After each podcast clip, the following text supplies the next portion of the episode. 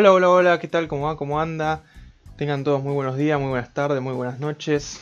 Bienvenidos al cuarto ya podcast de Ligarcha, eh, el podcast llamado No trates de entenderla. Eh, nos encontramos eh, resumiendo esta vez la fecha, ya no me acuerdo en qué fecha, la fecha 8. Que la verdad, ojalá no estaría haciendo esto, porque fue una fecha de mierda, al menos en mi caso. Para resumir la otra parte de la fecha, eh, lo tengo a Ramirín acá. ¿Cómo andas, Ramiro? Hola. No, bueno, como decís vos también, un poco desmotivado por la fecha, pero cumpliendo con nuestros compromisos que tenemos con nuestra fanática. Con nuestros fieles 50 viewers que tenemos por video. Eh, ya no me acuerdo de cuántos viewers, pero bueno, se agradece. 50 es más que nada, amigo. Y yo digo. Sí, eh. hay, que, hay que valorar, hay que valorar. Bueno, veo acá que eh, en los últimos dos videos tenemos 83 visualizaciones. O sea, los dos tenemos 83 justas. O sea, son 83 personas. Vamos a cerrar en 81 porque nosotros dos entramos de nuestras cuentas. Y también tiramos likes y nos comentamos. Qué buen video, chicos. La verdad que sigan así, métanle. Eh, Tristísimo. Yo hacía eso, me acuerdo. Obviamente, irónicamente, ¿no? Irónicamente. No, no lo voy a hacer en serio. Pero suma. Al algoritmo, ¿viste? Pero bueno, las mismas 83 personas, me encanta. Eh, así que bueno, como dijiste, una, una fecha decepcionante, mal, muy decepcionante. Partidos con bastante goles, pero con... es más, te digo, una media de 3 goles. Eso ya lo vamos a tirar los datos más adelante, pero una media de 3 goles, 8. O sea, más de lo que veníamos viendo. Y fue una fecha horrible, una fecha asquerosa. Pero... Fue mejor la fecha con 75-0-0 que esta, no tiene absolutamente ningún sentido. Juro que sí, posta que sí, boludo. No tiene sentido. Pero bueno.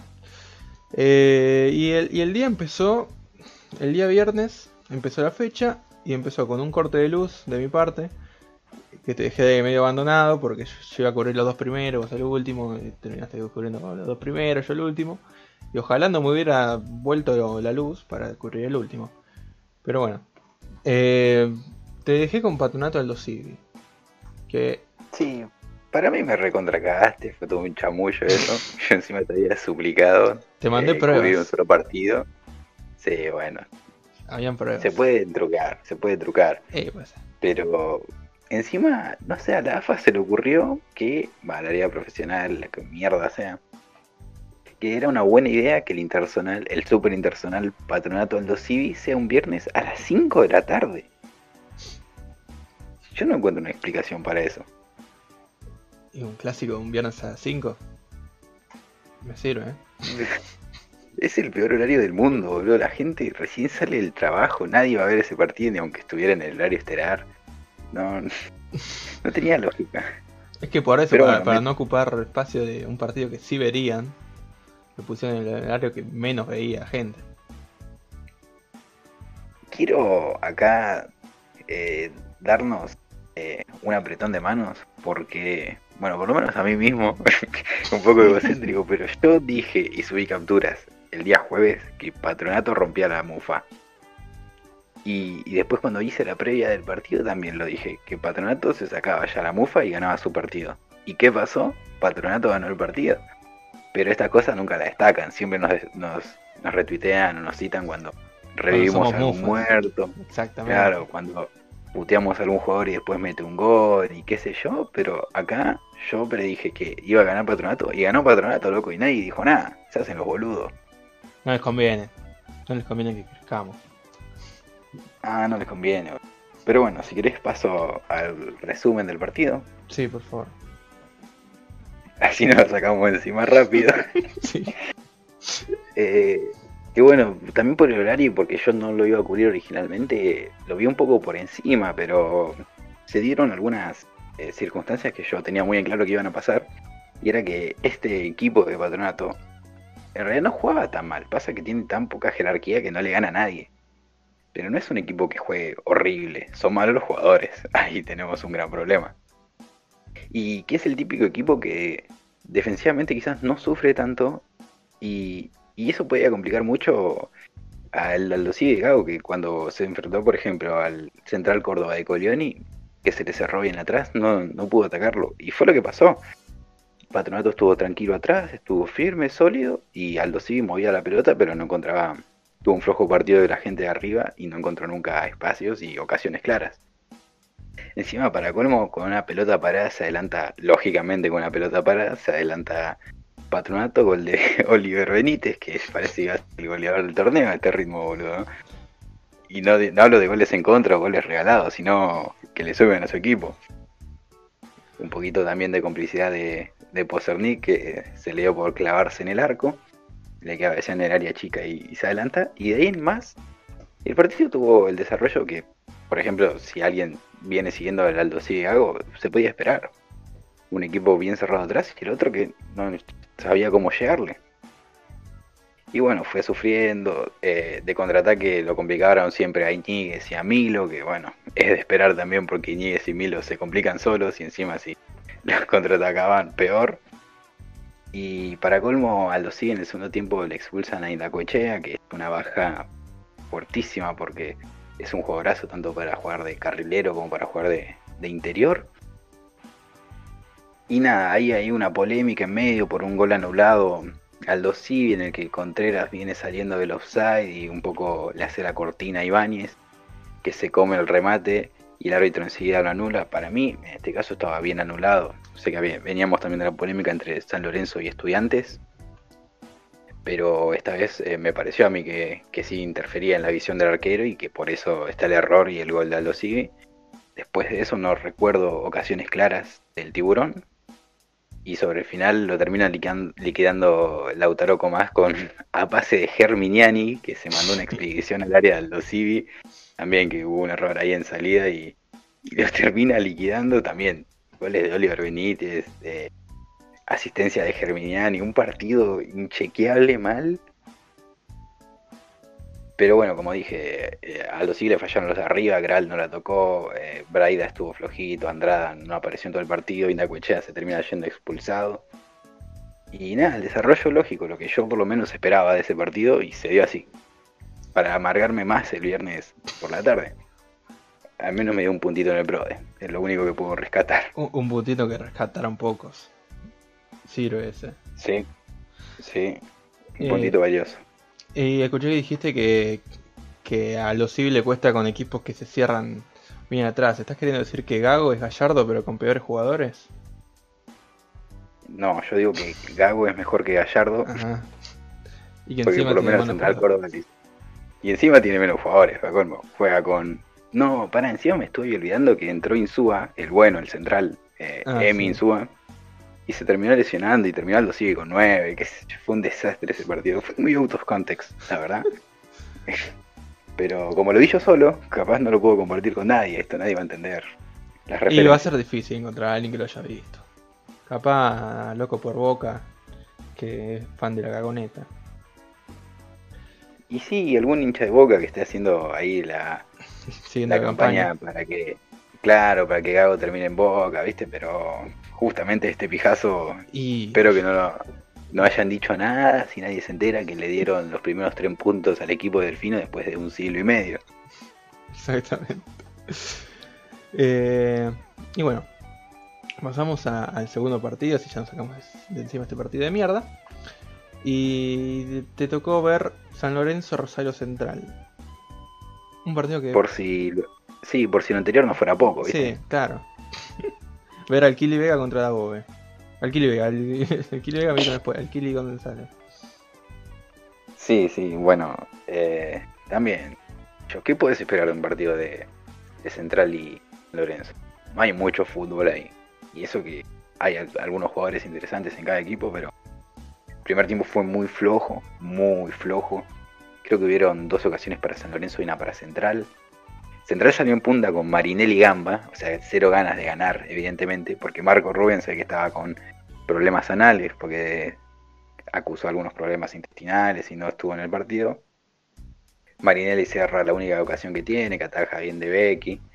Y después eh, tenemos a Di Santo, que es el, el que protagonizó las dos ocasiones a Lorenzo. La primera se un gol increíble en el área chica, de frente al arco, con la derecha, solo, solísimo, que la tira derecho afuera. Y después, pocos minutos después, eh, gracias a una falta que hace Tan Longo, o no recuerdo bien ahora cómo se llama este muchacho, sí, Tan Longo, de, de Central, que estaba debutando, si no me equivoco, un chico joven, que quiere tirar un taco en, en la salida, la pierde, termina haciendo un full, y del tiro libre ahí la peina Bragueri. Queda, le queda la pelota a Di Santo nuevamente, muy similar a la jugada anterior, pero ahora más esquinado y le pega de zurda y la manda a guardar, o sea, también sin sentido completamente. Muy difunto. Y ahí murió. Sí, muy difunto. Pero lo bancamos porque está por sus celebraciones dedicadas a su hijita y porque viene en buen nivel, loco. La verdad que ya lleva más goles eh, este campeonato que seguramente los últimos cinco años. Y muy probablemente. Muy probablemente. Tampoco era muy difícil. Sí, bueno. Eh, si no me equivoco, hay también un errado en el primer tiempo de, de Blanco para Central. Poquísimo, la verdad muy aburrido. Y en el segundo tiempo, eh, San Lorenzo estaba muy cómodo con ese 1 a 0. Eh, y Central tiene menos fútbol que una revista de golf. Y el único que jugó en Central básicamente fue Vecchio, que, que agarraba la pelota, se daba vuelta y generaba ocasiones y sacaba faltas y provocaba amarillas en San Lorenzo, pero también no nunca eso culminó en remates al arco o ocasiones de peligro para, para Rosario Central. Los cambios del Kili tampoco incidieron en el partido para nada. También convengamos que Central no es que tenga un gran plantel, pero eh, era activo el partido. Y sobre el final hubo una tangana que no la terminé de entender qué carajo pasó. Encima Comesaña tiene menos decisión que Alberto Fernández. Eh, no sabía ni a quién amonestar, ni a quién echar. Terminó echando a Vecchio y a Blanco y eh, a poco del final el partido termina liquidando a Ángel Romero, ya central con nueve jugadores. Y nada, poquísimo para destacar. La verdad fue un, un viernes muy, muy amargo. Sí, sobre todo porque jugó San Lorenzo. Y, y vos dijiste que Central tiene tiene más, menos fútbol que una revista de golf. Y me parece que, que, que obviamente, porque al menos la revista de golf tiene gol. Y, la, y Rosario Central no tiene ni eso. Eh, Totalmente. Yo ya encima estoy poniendo bastante en duda la continuidad del Kili. y Creo que en dos fechas ese clásico rosarino. Oh, el tema es que adelante tiene un rival que tampoco es que, que sea de- sí. Pero imagínate perder contra ese Newell's. Cada Es eso sería un, un montonazo, una humillación histórica. Igualmente yo lo veo un poco mejor a, a este Rosario Central que a Newell. Y con, Y con hay todo lo que ya están un poco más asentados en la primera y se conocen un poquito mejor. Claro. Y se recupera bien a Rubén también. Es un jugador que le da él solo quizás es mucho mejor que todos los delanteros actuales de, de Newell's, pero la verdad que el poquísimo fútbol que genera sacando a Vecchio es horrible. Ah, quiero, me olvidé de destacar que jugó Torrent en lugar de, de Damián Martínez, que, que justo que viene jugando y haciendo goles, no sé si se habrá lesionado, si habrá dado positivo, la verdad que no me enteré por qué. Jugó Torrent y lo retiró a Bragueri, me reí mucho de eso porque Torrent, que no juega nunca, va y le gambetea a Bragueri y lo deja desparramado por el piso. Ah, déjate joder, boludo. Qué hombre torrente. Ojalá, Sí, sí. lo bancamos.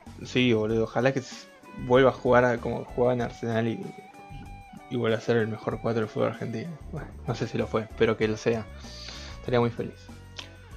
Eh, bueno, paso a- a- al partido que me tocó a mí, que fue Central Córdoba Platense. Que, que vos le escuchás ya el partido y ya te querés cortar un huevo. Eh, Sí, pero nosotros cubríamos primera división, ¿no? Primera B, no, federal, digo. Pasamos a hacer eh, Nacional. Eh, Ah, con razón. Sí. Pasa que como tenía muchas ganas de cubrir los partidos de Chicago y eso, dije, vamos a hacer toda la B nacional. Vamos a cubrir la semana que viene Güemes Maipú y Santa Marina Gimnasia Grima Jujuy. Eh, y encima de este partido no puedo casi rescatar absolutamente nada. Fue tan intrascendente que pedí literalmente que, me vuelvan a cortar la luz y tener una excusa al menos para no verlo. Eh, pero bueno, eh, para destacar capaz fue un partido eh, sin llegadas, con un dominio de pelota un poco un poco dividida, pero un poco más central Córdoba. Eh, y, nada, no pasó absolutamente nada. Hubo un muy bajo nivel de Tiago Palacio, que yo siempre lo veo. Da asco lo que juega. Yo no sé si juega con, con paja, si juega ya sabiendo que se va.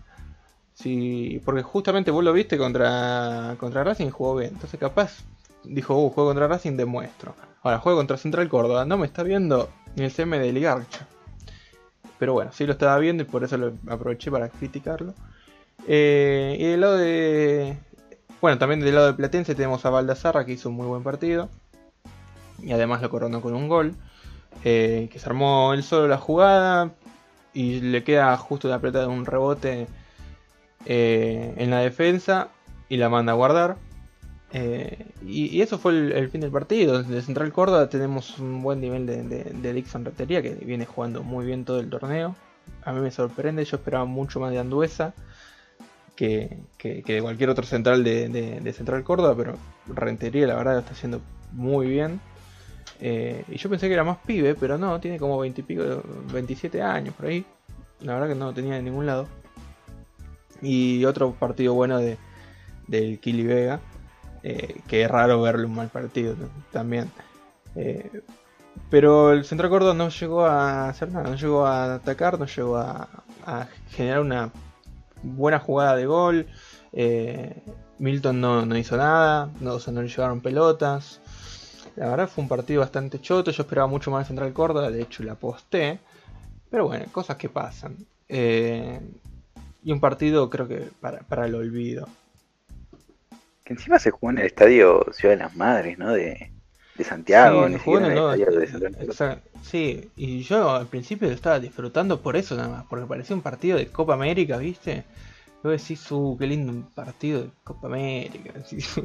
Se veía el pasto re lindo, las tribunas, el ambiente, y estabas viendo un central Córdoba platense.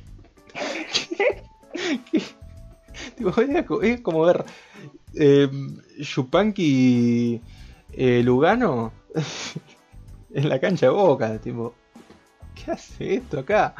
Pero bueno, eh, lo, divertido al principio era eso, tipo, yo estaba disfrutando un poco por eso, porque tenía una linda cancha, unas lindas vistas, eh, linda cámara, todo lindo, menos el juego. Eh, que sería lo importante, que sería el fútbol debería ser lo lindo. Claro, porque yo no puedo, yo no estoy acá haciendo un podcast de lo lindo que se veía el partido y de qué linda que está la cancha. Para eso hacemos otro video de, de las mejores canchas de fútbol argentino y, decimos, bueno, sí, la de Santiago del Estero, la D, esa que tiene Boca, el inodoro de Racing, bueno, tenemos varios para elegir. Che, igual nos hicimos lo que no queríamos hablar de esto y estamos hace media hora dándole tiempo a estos partidos que nos hicieron pasar mal la noche del viernes. Deberíamos directamente cambiar de tema, ¿no? Pasemos directamente al sábado, que, bueno, yo igual también la pasé como el orto, pero bueno. Eh, empecé con un talleres independiente, yo por mi parte. Se juegan dos partidos, juega Gimnasia Lanús, talleres independiente, me tocó talleres eh, independiente. Y el primer tiempo fue una cagada, fue una cagada atómica que, yo me, ya me lo imaginaba como un Vélez. Eh, un Vélez independiente, el último Vélez independiente que termina ganando Vélez por un gol, un gol medio choto. Eh, y fue un partido nefasto este. Yo ya me lo veía de vuelta este, porque encima Talleres y Vélez como que me hacen acordar un poco. Son más o menos parecidos. Como que no juegan a nada, pero a veces ganan, ¿viste? Más o menos así. Eh, y llega el minuto 45 y te hace un gol el perro Auski. ¿Cómo te quedas? Te hace un gol el perro Auski. Al minuto 45. Eh, de volea encima. Bueno, una volea de, punto de penal. Eh, y no te quedas satisfecho con eso que un minuto después sacás del, o sea, sacás del medio vos, sacás del medio vos y te hace un gol fragapan. O sea, ¿cómo te van a hacer un gol sacando del medio vos? O sea, eso debe ser más nefasto que. No sé, yo creo que. Acá sí, sí falleció Bilardo. Eh, no digo nada porque a mí me hicieron también goles sacando del medio. a hicieron como dos goles sacando del medio. Sí, eso es lo peor, como dos, el mismo partido. Una locura. Pero, para, quería recalcar que en el primer gol el despeje de Bustos es horrible, pero que Auski tiene un siglo y medio en el área para acomodarse y definir, boludo. Está bien que es Auski, que no le tenemos fe a nadie. Nadie espera que meta goles toda la fecha. Pero venía bien y la engancha como bien y la manda a guardar. Es increíble. Como si lo hubiera hecho toda su vida, ¿viste? Eso es por faltarle el respeto, loco. Vais a mamar. Encima viene, viene jugando bien, boludo. Yo, o sea, vengo. No hice tantos chistes, no hice tantos chistes, pero los pocos que los he hecho es por el, justamente la joda de jaja, Auski, malo burro. Pero viene jugando bien, boludo. Y... Pero si digo, qué bien que está jugando Auski, qué sé yo, se me quedan todos de risa. Y no, y robo likes. Entonces yo no puedo vivir así. Yo tengo que vivir robando likes. Y, aunque sea mintiéndole a la gente. Eh, para, decir la verdad, estamos acá en, el podcast. Y la verdad que Auski está jugando bastante bien. Y, creo que, hasta hizo un gol el anterior partido también, todo. La verdad que sorprendiendo.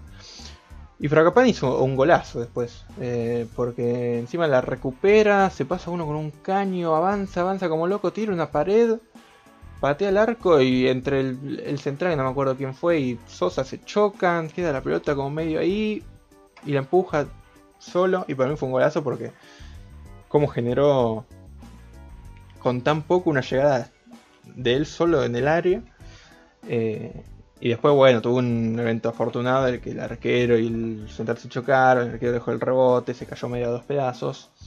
Eh, y fue lo que pasó. Eh, termina ahí el primer tiempo. cuando en realidad venía un poquito mejor Independiente en, líneas generales para mí. Pero bueno, termina 2 a 0 para el Talleres. Cosas que le pasan al, al Talleres de Medina, ¿no? Capaz viene de dar lástima contra Godi Cruz. Llega contra un grande y hace dos goles de orto. Eh, y en el segundo tiempo seguía siendo más independiente. Metía, metía, metía, metía. En un momento echan. Eh, no, esto viene después, perdón. Hace un gol Palacios de zurda. Increíble, solamente lo hace porque obviamente la ley del ex no falla. Patea de afuera del área, mete un zurdazo y golazo del Tucu Palacios. Echan ahí a Ángelo Martino después de una segunda amarilla, muy estúpida, más 2 a 1. No sé, no se entiende, muy, muy de, novato, ¿no?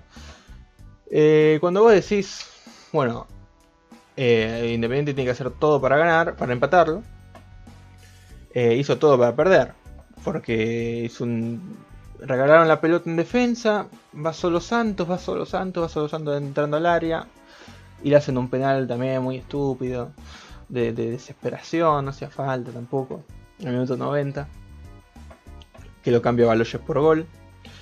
Y, termina el partido 3 a 1. Tampoco hubo muchas emociones, hubo más goles que, emociones. Y, pero dentro de todo fue un buen partido para el, resto que vi, ¿no? Eh, así que no me puedo quejar, creo yo. Quiero agregar dos cositas. La primera, que hombre el Tucu Palacios lo bancamos a muerte. Y la segunda, ¿cómo le vas a hacer un penal a Santos? Que es horrible, boludo, se marca solo y tiene menos definición, boludo. ¿Cómo le das un penal a ese chabón, boludo, que hace nada tenía el bigote de Camilo? Encima hizo... Ay, no me acuerdo quién le había hecho. El... La del... Ay, la de la fecha pasada hizo un, un Ronaldo Chop, ¿viste? la del FIFA, bueno, hizo esa misma. Y, no le puedes hacer un penal así que cuando hace eso, boludo, tiene que ser muy estúpido. La única, no, sirve para nada eso, boludo. Tipo, en algunas jugadas sí que vas muy a, la, velocidad, qué sé yo, pero ni siquiera iba a velocidad. Eh, si hacía esa jugada, o sea, si hacía el corte ese, lo parabas así, lo esperabas así, listo. No es tan difícil. Pero bueno, yo por algo estoy cubriendo el partido eh, y no jugándolo. Eh, así que bueno, este fue el final de mi partido. Dentro de todo, no me puedo quejar. Ahora tocó, me parece, a simple vista, un partido mejor. Eh, dudo que sea peor, porque hubo 6 goles y acabaste un poquito con los goles del Lich, del Bochi. Bueno, para empezar te corrijo algo que, dijiste antes, de que este partido fue en realidad a las 4 y cuarto. Yo llegué a casa volando para ver este partido y no me arrepiento porque encima vi dos goles de mi amado Lucas Lich. Pero, pero bueno, eh, jugó justamente porque Gimnasia tenía muchas bajas por positivos, si no me equivoco, 14 positivos. Entre ellos eh, Lucas Barrios, quizás el más importante porque venía siendo el, mejorcito de Gimnasia no solo es que perdió a Barrios, sino que tiene que jugar con, con Contín, que es un montón, es que como jugar con uno menos prácticamente. Y nada, vi un muy buen partido de, de la ofensiva de Lanús, con, con Belmonte jugando como pivote, Paloma Pérez y Esquivel un poco más adelantados, de la Vega, San y Orozco en punta. Todos eh, redondearon un partidazo, pero bueno, arrancó ganando Lanús con un gol de Paloma Pérez después de un rebote de Durso que genera San tras un pase filtrado, llega a línea de fondo, gana con el cuerpo y, y, tira el centro atrás que el arquero deja muerto y, y aprovecha Pérez para adelantarse. Y ahí Gimnasia se animó un poquito más, más con empuje que con juego, ¿no? No es que tuvo ocasiones, pero mediante un córner que sacó para atrás Miranda, la engancha Lich, hermosa. Fue lo mejor que me pasó el fin de semana, la verdad, porque no tengo mucho que, festejar. Pero esa volea de Lich que clava, boludo, fue hermoso para mí. Y, y después, bueno, se, se volvió a adelantar Lanús, que como decía, tuvo un buen partido en líneas generales, sobre todo en ofensiva, que era algo que venía fallando, porque suelen ser muy aburridos los partidos de Lanús con poca llegada. Y bueno, Lanús venía fallando en eso, ¿no? En la eh, generación de ocasiones. Pero otra vez, mediante San, que jugó un partidazo tirándose más atrás, habilitando a sus compañeros, le faltó el gol nada más, eh, habilita nuevamente a Paloma Pérez que pisa el área y se toma su tiempo, engancha y define de zurda para meter un muy lindo gol y, e irse en ventaja al, entretiempo. Y apenas arranca el segundo tiempo, eh, mediante un bochazo de José Luis Gómez, que me alegro mucho que esté jugando de vuelta porque un tipazo y supo tener un gran nivel pero se viene perdiendo mucho, muchas temporadas por lesiones. Eh, la defensa de gimnasia hace un desastre y se mete solo Esquivel para llegar mano a mano frente al arquero y, poner el 3 a 1. Y eso lo mató a gimnasia. Después fue todo de, de Lanús y de San, sobre todo intentando meter su, su propio gol, pero no le llegó. Pudo sí asistir a, a De la Vega con también un hermoso pase picado. Eh, fue el picado del pase para que De la Vega controle y, rompa el arco. De la Vega también de muy buen partido, generando muchas ocasiones. Le faltó también ahí la definición nada más. Pero bueno, merecido gol para el Pepo. Y, bueno, sobre el final logra descontar el Lich nuevamente, también un gol. Quizás Morales, que viene mal, podría haber hecho un poquito más, pero sé que el sol también no lo ayudó. Y, y nada, fue muy flojo lo de gimnasia en ofensiva, Contín no apareció, Ramírez cuando entró tampoco, Matías Miranda viene en un nivel fasto, por lo menos yo la semana pasada que lo vi con, Huracán también jugó muy mal y no apareció en el partido del sábado. Eh, Alemán levantó en el segundo tiempo, pero no fue nunca suficiente. Y nada, terminó el partido 4 a 2 para Lanús. Eh, como dije, muy bien en ofensiva, pero quiero ver si puede mantener esto en los partidos siguientes porque lo veía complicado en ese aspecto y quiero ver si su día ya le, va agarrando la mano para que el equipo vuelva a competir bien o si va a seguir sufriendo, pero igual no se acomodó arriba y si le dan los puntos contra Banfield podría estar prácticamente clasificado, ¿eh?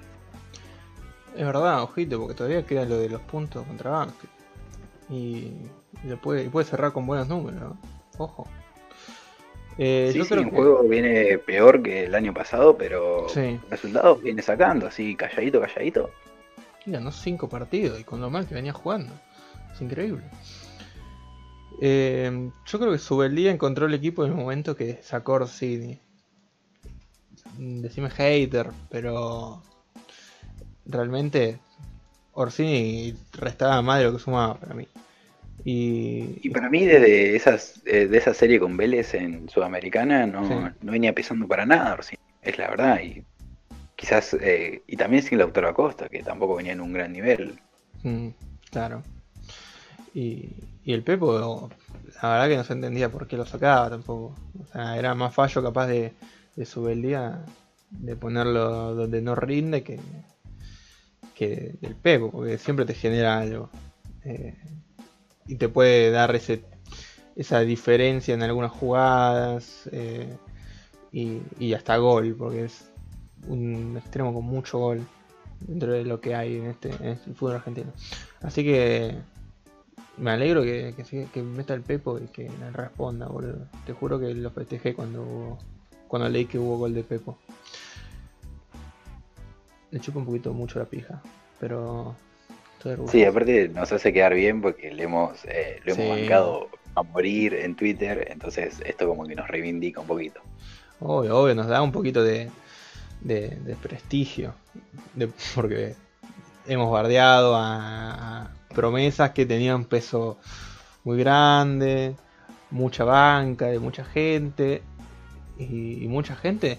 De la Vega entra en, uno de los top jugadores odiados sin razón, porque vos lo ves en Twitter y un montón de gente dice que pelotudo, que sobrevalorado, qué sé yo, pero no lo dicen porque lo ven jugar y les parece que juega mal y entonces lo sobrevaloraron. No, lo dice por porque no sé, no sé si está de moda decir que De La Vega es malo, lo mismo con Belmonte, que Belmonte hay gente que dice que es sobrevalorado Belmonte. Yo nunca leí a nadie diciendo que Belmonte es uno de los mejores mediocentros del fútbol argentino cuando lo es. Así que no sé qué sería sobrevalorado. Eh, no sé por qué. Yo sé que Lanús es bastante odiado. Eh, es un equipo bastante de mierda pero tampoco me parece demostrar ser un burro por, odiar al equipo, qué sé yo. Claro, una cosa es eh, que te caiga mal el equipo y los jugadores, y otra cosa es que los denigres sin razón cuando eh, cumplen y muy bien. No sé qué esperaban de, la Vega cuando debutó con 17, que sea Messi, boludo. La verdad no mm. entiendo, porque después de la final de Sudamericana me acuerdo que decían que estaba sobrevalorado. Nada que ver. Nadie te dice es el mejor jugador de fútbol argentino, pero es un muy buen jugador y es de los mejores juveniles que tenemos. Mm.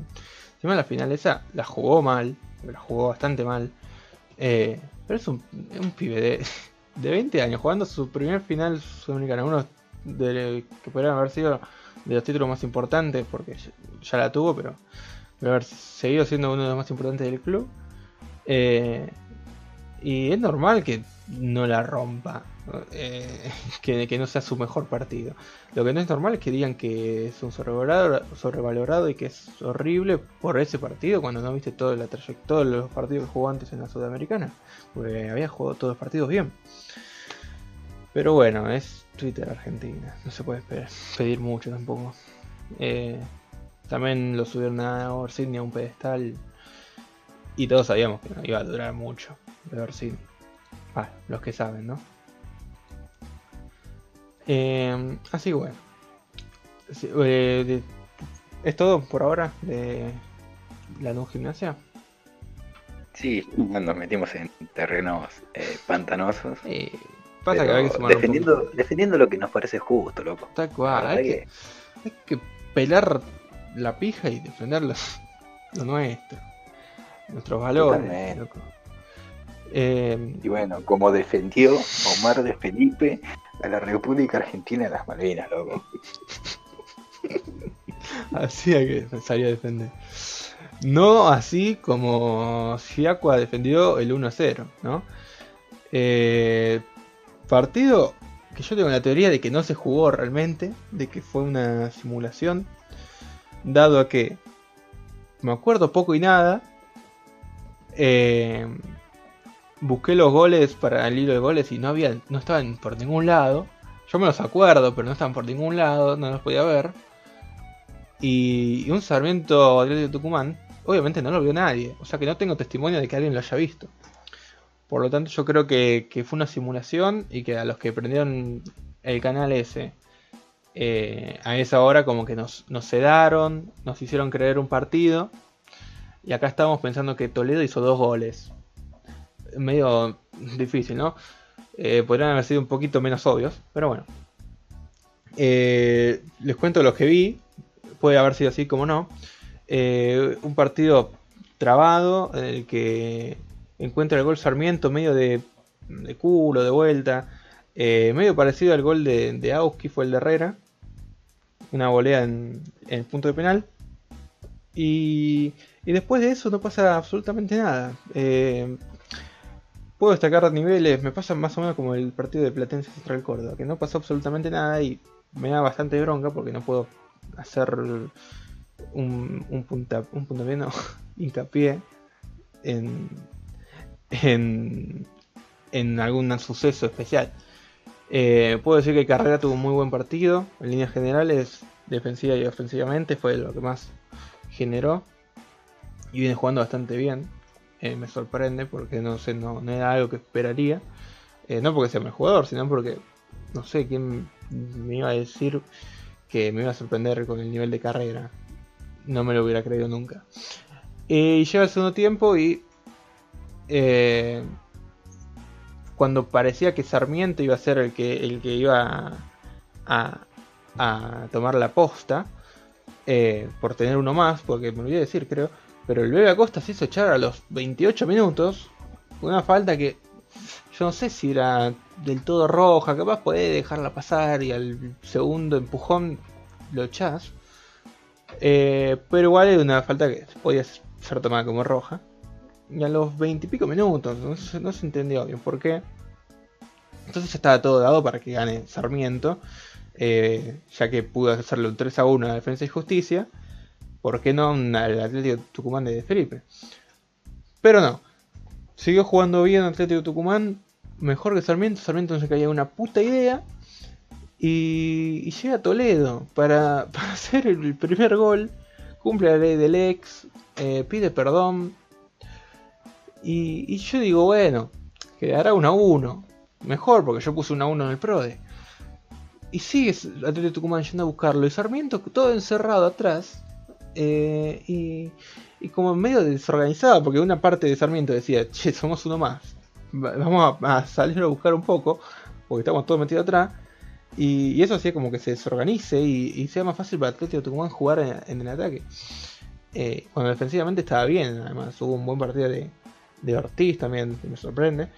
Eh, y, y, bueno, básicamente llega otro gol de Toledo al minuto 88, por ahí de cabeza, hermoso gol, hay que decir, hermoso gol, pero inentendible que se haya dado así el partido, que termine llevándose los tres puntos del Atlético de Tucumán cuando estaba todo hecho para que pierda, que pierda por bastante, pero Sarmiento hizo todo mal, Jaco paró el, partido, ah, paró el partido horrible, y, y, y no sé, la verdad que por eso digo que me cuesta creer que esto pasó, y, pienso que es una simulación, porque no creo que Toledo haya hecho dos goles, que Tete Tucumán haya ganado con uno menos y dado vuelta al partido. Eh, Encima Sarmiento que había recuperado las bajas que había tenido las dos fechas pasadas por, por los positivos, eh, al final juega mejor la reserva que, los titulares. ¿eh? Literalmente, ¿eh? Y, encima los pibes de Atlético no son malos, ¿eh? son, son buenos, yo no sé por qué no se le da tanta oportunidad. Eh, hace tiempo que no veo jugar a, Osores. Me pasa. Osores había tenido un muy buen campeonato el, año pasado. No sé por qué no juega. No sé si está lesionado o algo. Me, suena haberlo visto en, el banco al menos. Alguna vez. Así que dudo mucho. No sé si de Felipe tiene algún problema con Osores. Capaz que eh, fue a entrenar con una camiseta con la bandera británica. Puede ya haber pasado. Eh, porque no, se entiende que juega Bergini antes que Osores, pero bueno. Y el Bebe Acosta que la verdad que parece que no tiene ganas de jugar al fútbol ya. No puede ser, dos expulsiones lleva ya. Y, creo que las dos fueron directas, la verdad que no sé. Lo que sí, el Pichi, eh, no se le puede decir nada. Jugadorazo. Jugadorazo el Pichi. Y yo diría que el mejor volante central del fútbol argentino, ¿no? Probablemente sí. Al lado de Emi Méndez, yo creo que entra. eh, la verdad que no puedo decir mucho más de este partido. Así que por favor pasá el siguiente que seguramente va a haber gente más interesada. Sí, la gente le puede interesar, pero la verdad que un partido también muy malo. Es algo que recalcamos esta fecha, que sí hubo goles, todo lo que quieran, muchísimos, pero fue bastante aburrido en, en juego, en el desarrollo y demás. El siguiente partido fue Boca Defensa y Justicia, por si hay algún despistado. Se jugó en la bombonera, en esa eh, famosa D, como, como le solemos decir en Twitter. Y poquísimo para destacar en, ambos equipos. En Boca me parece que se rescatan quizás Andrada, que, bueno, claramente como era un partido sin demasiada importancia, jugó bien. Eh, Campuzano, que está ya viene este torneo, este torneo, viene recuperando un poquito quizás su mejor nivel. Y bueno, Tevez, que fue quien hizo la diferencia en Boca, pero después el resto es fue muy malo. Medina, nada, Ceballos, poco y nada, Villa, completamente desconectado, y eso que no hubo un gran partido de la defensa de, de Defensa y Justicia juntamente. Y, y nada, comenzó el partido con, con defensa poniéndose en ventaja, después de una buena jugada de Rotondi, que viene jugando por izquierda y a buen nivel, que habilitó a, a Bow, que es otro que también viene en buen nivel y definió un poco mordido, quizás partía algo adelantado, pero eh, se lo dieron igual, él cuando lo festejó, se ve que es el Bow bostero, pero después Boca también con poco y nada comienza a adelantarse, es un partido que le debería venir cómodo a Boca porque Defensa y Justicia tiene siempre un planteo más de, posesión de balón, eh, y, así dominando en campo contrario. Y Boca le gusta replegarse atrás y salir al contraataque y jugar con espacios, pero tampoco es que haya generado muchas ocasiones. Llega el empate, si no me equivoco, sobre el final del primer tiempo, tras un cabezazo de izquierdos. Queda una pelota muerta en el área y, Mesa no la puede despejar, que fue un error también de, de Baby Fútbol. Y termina empujando a la Tevez estaba para el milagro anal la jugada, como dijiste vos, pero terminó mm. siendo gol de boca. Y en el segundo tiempo no, no recuerdo nada trascendente que haya pasado. O sea, sinceramente, no recuerdo nada que haya sido interesante. Eh, entró bien, Zárate participativo, ¿viste? Fue lo único que hizo bien ruso, quizás en meterlo a Mauro, quizás con un poco más de confianza, ahora que se fue Guanchope, que dice, bueno, ese chancho ya no me roba el lugar. Pero, como te digo, no, poco y nada. Quizás alguna ocasión aislada de Boca, pero lo único que recuerdo es el gol que le da la victoria a Boca, que es un, un centro de Tevez, hermoso centro, que cabecea Zárate y no, creo que el centro va de las manos de Unzaín y Unzaín hace un arquerito que la termina dejando en el área. Little Goblin. Sí, nefasto un Zayn que lo habíamos reivindicado la, fecha pasada. Bueno, por lo menos yo, porque había estado bien contra Vélez. Se, te cayó pedazo. Sí, se cayó pedazo. sobre el final. Sí, me da un poco de pena. Porque ya lleva como 5 así. Que es un buen arquero y que los errores con los pies eran de última comprensibles por el juego de defensa, pero estos errores con las manos. Ya es otra cosa. Son... y lo peor es que no hay otro arquero así en defensa que que le pelee el puesto. Quizás si, si vuelve Rossi, ojo. Mm. Pero no, no veo otro arquero que, le pueda robar el puesto y la verdad que le está costando muchos puntos a Defensa y Justicia. Que no juega mal, pero no es quizás tan, tan sólido como en otro momento. Claro, sí. Y, ahí murió el partido, sinceramente. Al final hubo una polémica con, con Rojo y Frías, si no me equivoco, que se mandó al área para, para buscar el empate y, y hay un agarrón y creo que lo toca abajo. Podría haber cobrado penal el árbitro tranquilamente, pero no se dio y terminó así el partido y, por suerte terminó porque poquísimo para destacar. No sé qué opinión tendrás vos, que no lo viste. Suerte para vos. Qué orto tiene el bostero. que estos bosteros tienen un culo. Y hablando de qué orto tienen los bosteros, vos te viste el mejor equipo del universo, el mejor DT del mundo. Yo vi el mejor DT del mundo, el mejor planteo táctico de la historia. Lástima que se enfrentó con un equipo cagón, chico, que salió a no perder. Y eh, le pasa todas las fechas, parece. Y le pasan todas las fechas. Todos cagones, todos Son chicos, todos cagones. nadie. Y, y, debería ser campeón ya River, boludo. Porque si todos salen a jugarla así es porque claramente es el mejor. Entonces, eh, no importa si no le gana nunca a los equipos estos, ¿eh? Tipo, si ese planteo táctico no le sirve y, no gana ningún partido, hasta perdió con Milito, no pasa nada. Tipo, si es así, tiene que ganarlo. Eh, Eh, la verdad que el partido me dejó más cosas buenas en el sentido de, de, las lágrimas de, los hinchas de River, o sea, de los haters que tenemos nosotros de River. Eh, me, me, llené bastante el alma. Porque pese a que fui tibio y no puse puntajes reales para que me puten el triple, eh, sí tiré algunos, algunos tweets puteándolo. También puteé a la torre porque cerró el partido diciendo que, que River se encontró con el azar de no de que no haber podido hacer gol cuando el partido te lo resumo fue no sé habrán tenido 10 tiros River no creo que tenga muchos más y, y fueron literalmente todos afuera. Todos afuera y los pocos que fueron al arco, que habrán sido cuatro, eh, fueron al, arquero. tipo, al cuerpo del arquero. Si no puedes hacer un gol nunca, no es azar. Tipo, si tenés 10, 15 tiros, no sé cuánto esto habrá tenido. Eh, y más todos afuera. Primero, o es porque son unos burros que no saben definir, cosa que no es el caso de River. O estás jugando contra, contra un equipo que no te deja espacio, que no te deja eh, lugar para patear, que te, deja siempre incómodo para, para, el tiro, para definir. Y fue lo que pasó. Eh, hubo un muy buen plateo de, Rondina que, que, se la rebancó. Eh, tuvo, no tuvo jugadas así de, de peligro, pero podría haber tenido alguna algún gol de, de Orto tranquilamente y haber llevado el partido.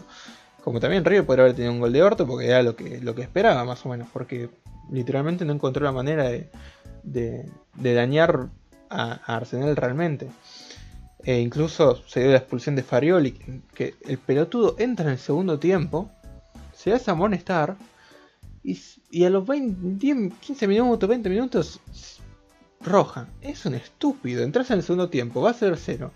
Se cagaron corriendo todo el partido tus compañeros. No puedes hacerte echar, sos un verde de mierda. Farioli, sos un hijo de puta. Eh, pero la verdad que no se entiende.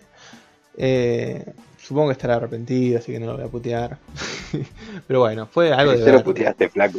Bueno, pero si yo digo lo puteo, después digo, nada, qué sé yo, era un chiste, no pasa nada, pasa. eh, vos déjamela pasar. Y, y nada. Estuvo medio, medio de segundo tiempo, River con uno más, y ni así. Era más o menos lo mismo. Tipo, no se notaba que había un jugador menos en la cancha. Y a todo esto hay gente que dice que esto fue azar.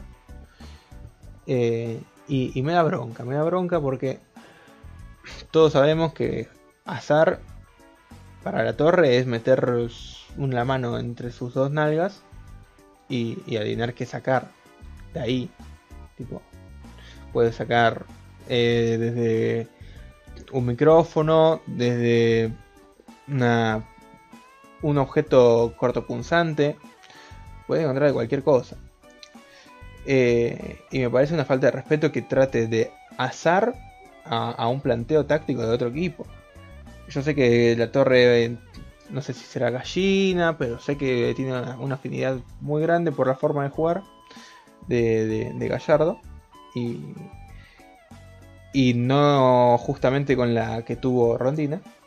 Así como muchos hinchas que se quejaron de que Rondina fue a defender el partido. Eh, pero lo hizo todo perfecto y nadie lo, felicitó a Rondina, nadie dijo qué buen partido, qué sé yo, porque mientras Arsenal, que iba último con un punto, va a, jugar contra River y gana un punto, porque es que lo gana, River va a cancha de Arsenal, que tiene que ir a ganar contra el último, hasta con uno más una gran parte de tiempo, y pierde dos puntos, que es la realidad. Un equipo gana un punto y otro pierde dos.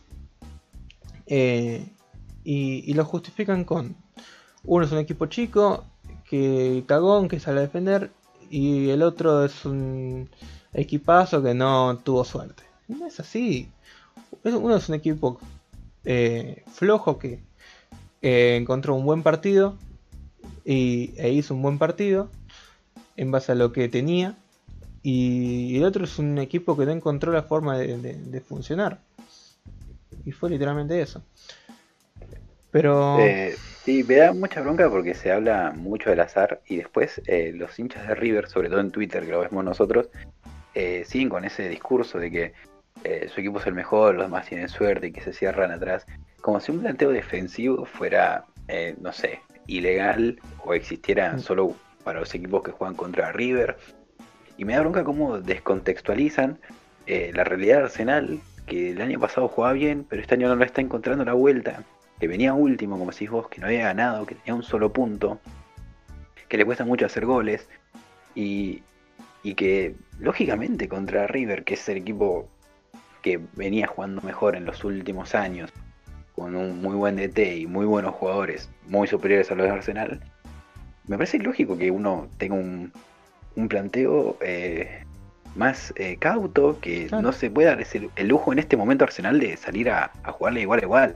Ya si Arsenal viniera peleando la punta y se anima un poquito más. Si sería, no si sería el Arsenal que tenía a. Bueno, el arquero era saco, se cayó a los pedazos. Pero Torrent, eh, Futoni, Carvajal, Papa, Emi Méndez, eh, no, perdón, Piovi, Zoraire, Álvaro Suárez, Nico Jiménez, y arriba Caprof y cualquier 9 que tenga, Rescalani, Cérica, bueno, tenía cualquier 9. Juancho García tenía. Eh, ¿Te pensás que con ese equipo te iba a defender? Con ese equipo en Rondina te iba y, te hacía dos goles seguro.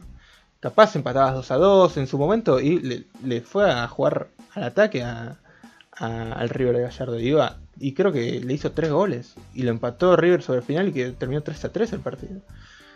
Eh, no pueden decir que Rondina es un cagón o que Arsenal son cagones. No, no es así. Es un equipo que viene en un mal momento que no tiene los jugadores para salirle a, ganar a River.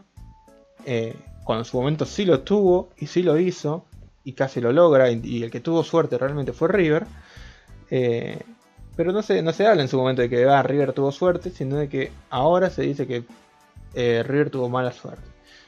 Y, no, la realidad es que Rondina supo parar este partido como supo parar el otro de maneras de dos maneras muy distintas y se acopla a los jugadores que tiene, que es lo, normal, lo que debería hacer cualquier DT. Y a los jugadores contra los que se enfrenta. Y no así lo hace, lo hizo Gallardo, porque sabiendo que te enfrentas contra este equipo que necesita sacar un punto como sea, eh, no encontró manera de, de ganarle a Arsenal una, una jugada para que al menos hacer realmente peligro, porque yo sentí que no en ningún momento sufrió tipo tuvo un milagro o algo así, ¿viste? O tuvo realmente suerte. Fue realmente eh, muy buena muy buen partido de Arsenal y muy buen partido de River. Claro, suerte es que el arquero saque 10 pelotas, salven 12 la línea, haya 3 Claro. palos y eso. No que River patee 10 veces de afuera del área y solo 4 al arco y nunca con una ocasión clara, como viene haciendo los últimos dos partidos. Eso es suerte. Lo otro es mal juego, mal funcionamiento, falta de ideas, que el técnico no encuentra vuelta al partido. No es azar. Sí, tal cual. Hay gente de River que se queja diciendo es que vienen hace tres partidos jugando así. Y bueno, hace tres partidos te va como te va.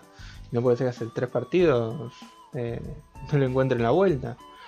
Y además no sé de qué se quejan, tipo de que salen partidos aburridos, que se yo, flaco. Estás viendo tu equipo. Yo me tengo que bancar sin ser hincha de ninguno. Pero bueno. Eh, el hincha de River está loco, pollo. Y cambiemos de página porque nos van a seguir puteando como hacen todos los días. Porque encima después me putearon a mí el domingo. Nada que ver. Sí, es verdad. Pero vos te metiste en un terreno eh, pantanoso. Ponele. Eh, bueno, hablando del domingo, empecemos con el domingo. Primer partido, Newell's Huracán. ¿Qué pasó? Los admins estaban comiendo un asado, uno estaba recontra escabeado. Yo estaba ahí, de dele asado, dele vacío. Eh, ¿Vos qué sos más de asado o vacío? No, asado, asado. Ah, bueno, bien. Yo a veces soy más. Yo decía que era más de vacío, pero el- la última parrilla me di cuenta que soy más de asado. Capaz la próxima cambio de idea, pero un buen asado es difícil de ganarle. Eh, como es difícil que gane Newell's, Que ganen esos dos. que gane Huracán, que gane Newell's, como- es difícil que haya una victoria en este partido.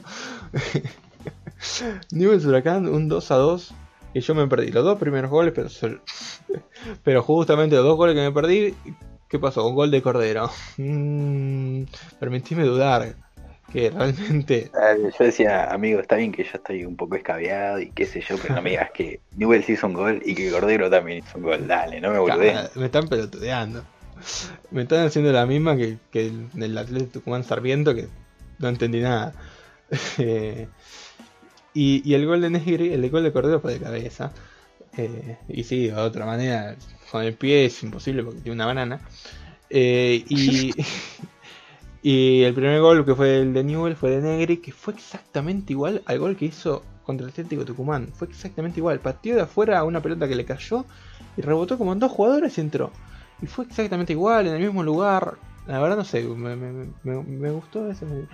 Tengo que subirlo ¿Y el resultado? El resultado fue el mismo también, ¿eh?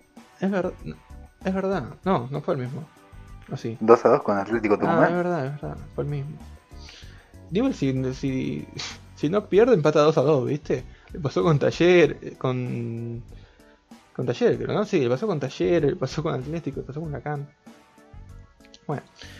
Eh, y yo llegué para ver el gol de Cachabue. Golazo un centro de. En este momento no me acuerdo quién fue, no sé si fue Forza. Eh, no, fue Negri, fue Negri el, centro. Eh, y Cachabue que la agarra cuando está casi en el piso de la pelota, le da con el exterior y va rasa, tipo dormida, al otro palo. Hermoso gol. Hermoso gol. Eh, que está jugando por derecha, la verdad que no, no entiendo muy bien. Eh, fue como casi de carrilero. No sé, no me lo esperaba.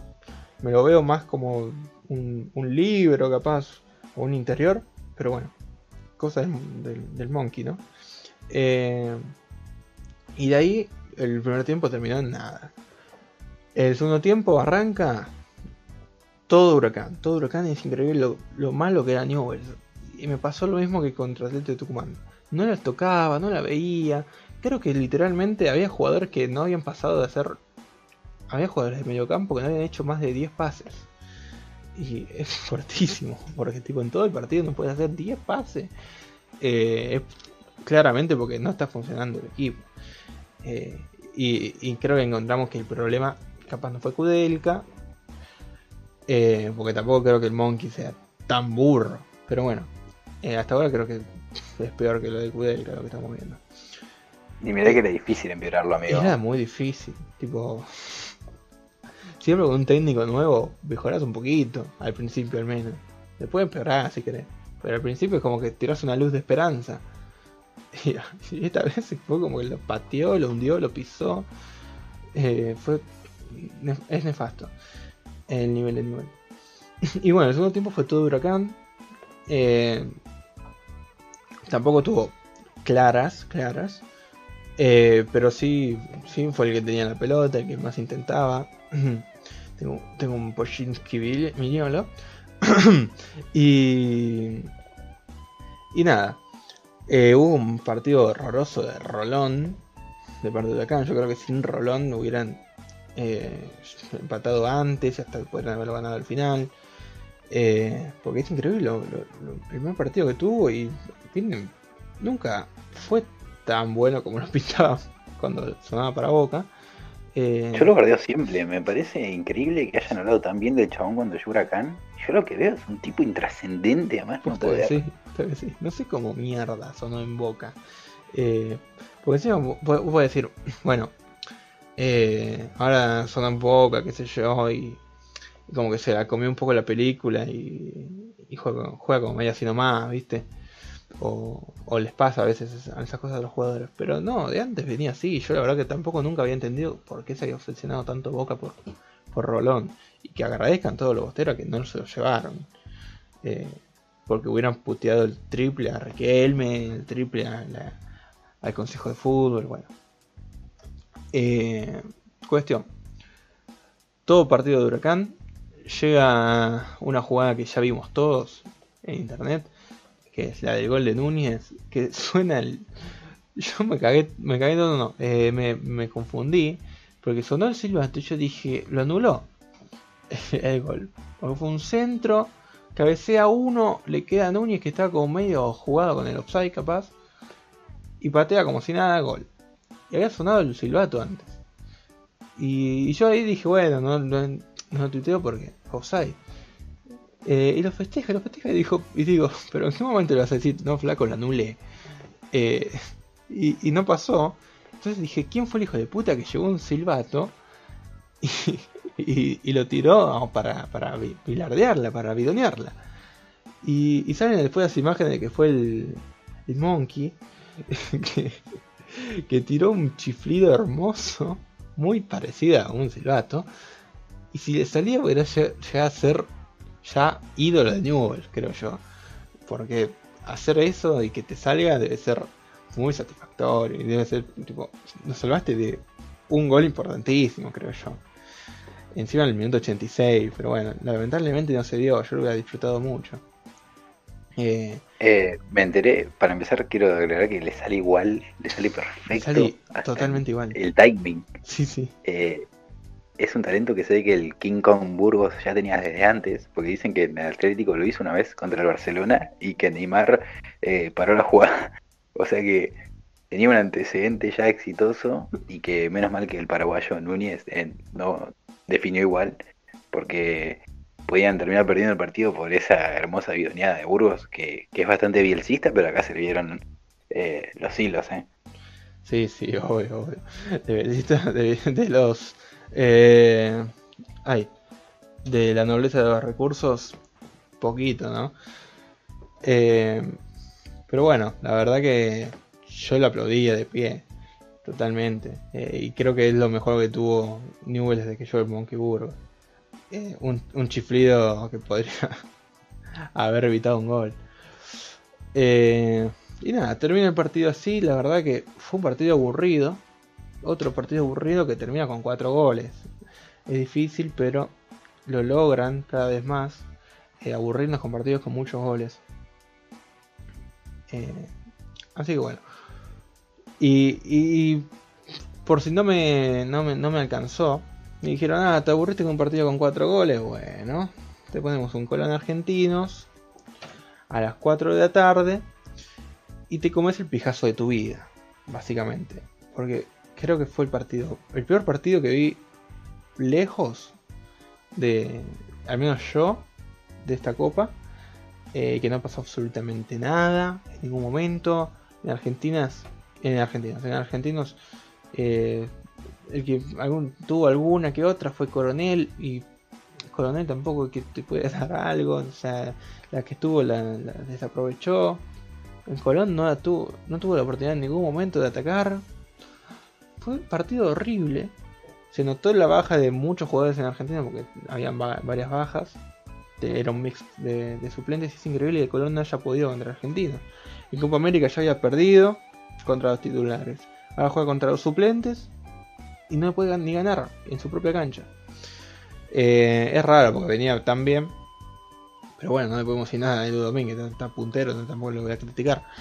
Eh, pero sí un partido para ganar. Y otra vez un pulga intrascendente. Como no. Pero después va a ser un gol. Un golazo contra Central Córdoba. Y van a chuparle el pingo diciendo que es el mejor jugador de fútbol argentino. Y lo van a putear a Seba Domínguez por haber dicho que no lo era. Pero bueno, los que ven fútbol saben que saben la verdad de todo. Y los que ven fútbol saben que los partidos en cancha de Colón, más si son a la tarde, son una trampa. Son una pija, boludo. Ya es la segunda vez que me como un pijazo de Colón por esto. Contra Rosario Central, contra Argentino.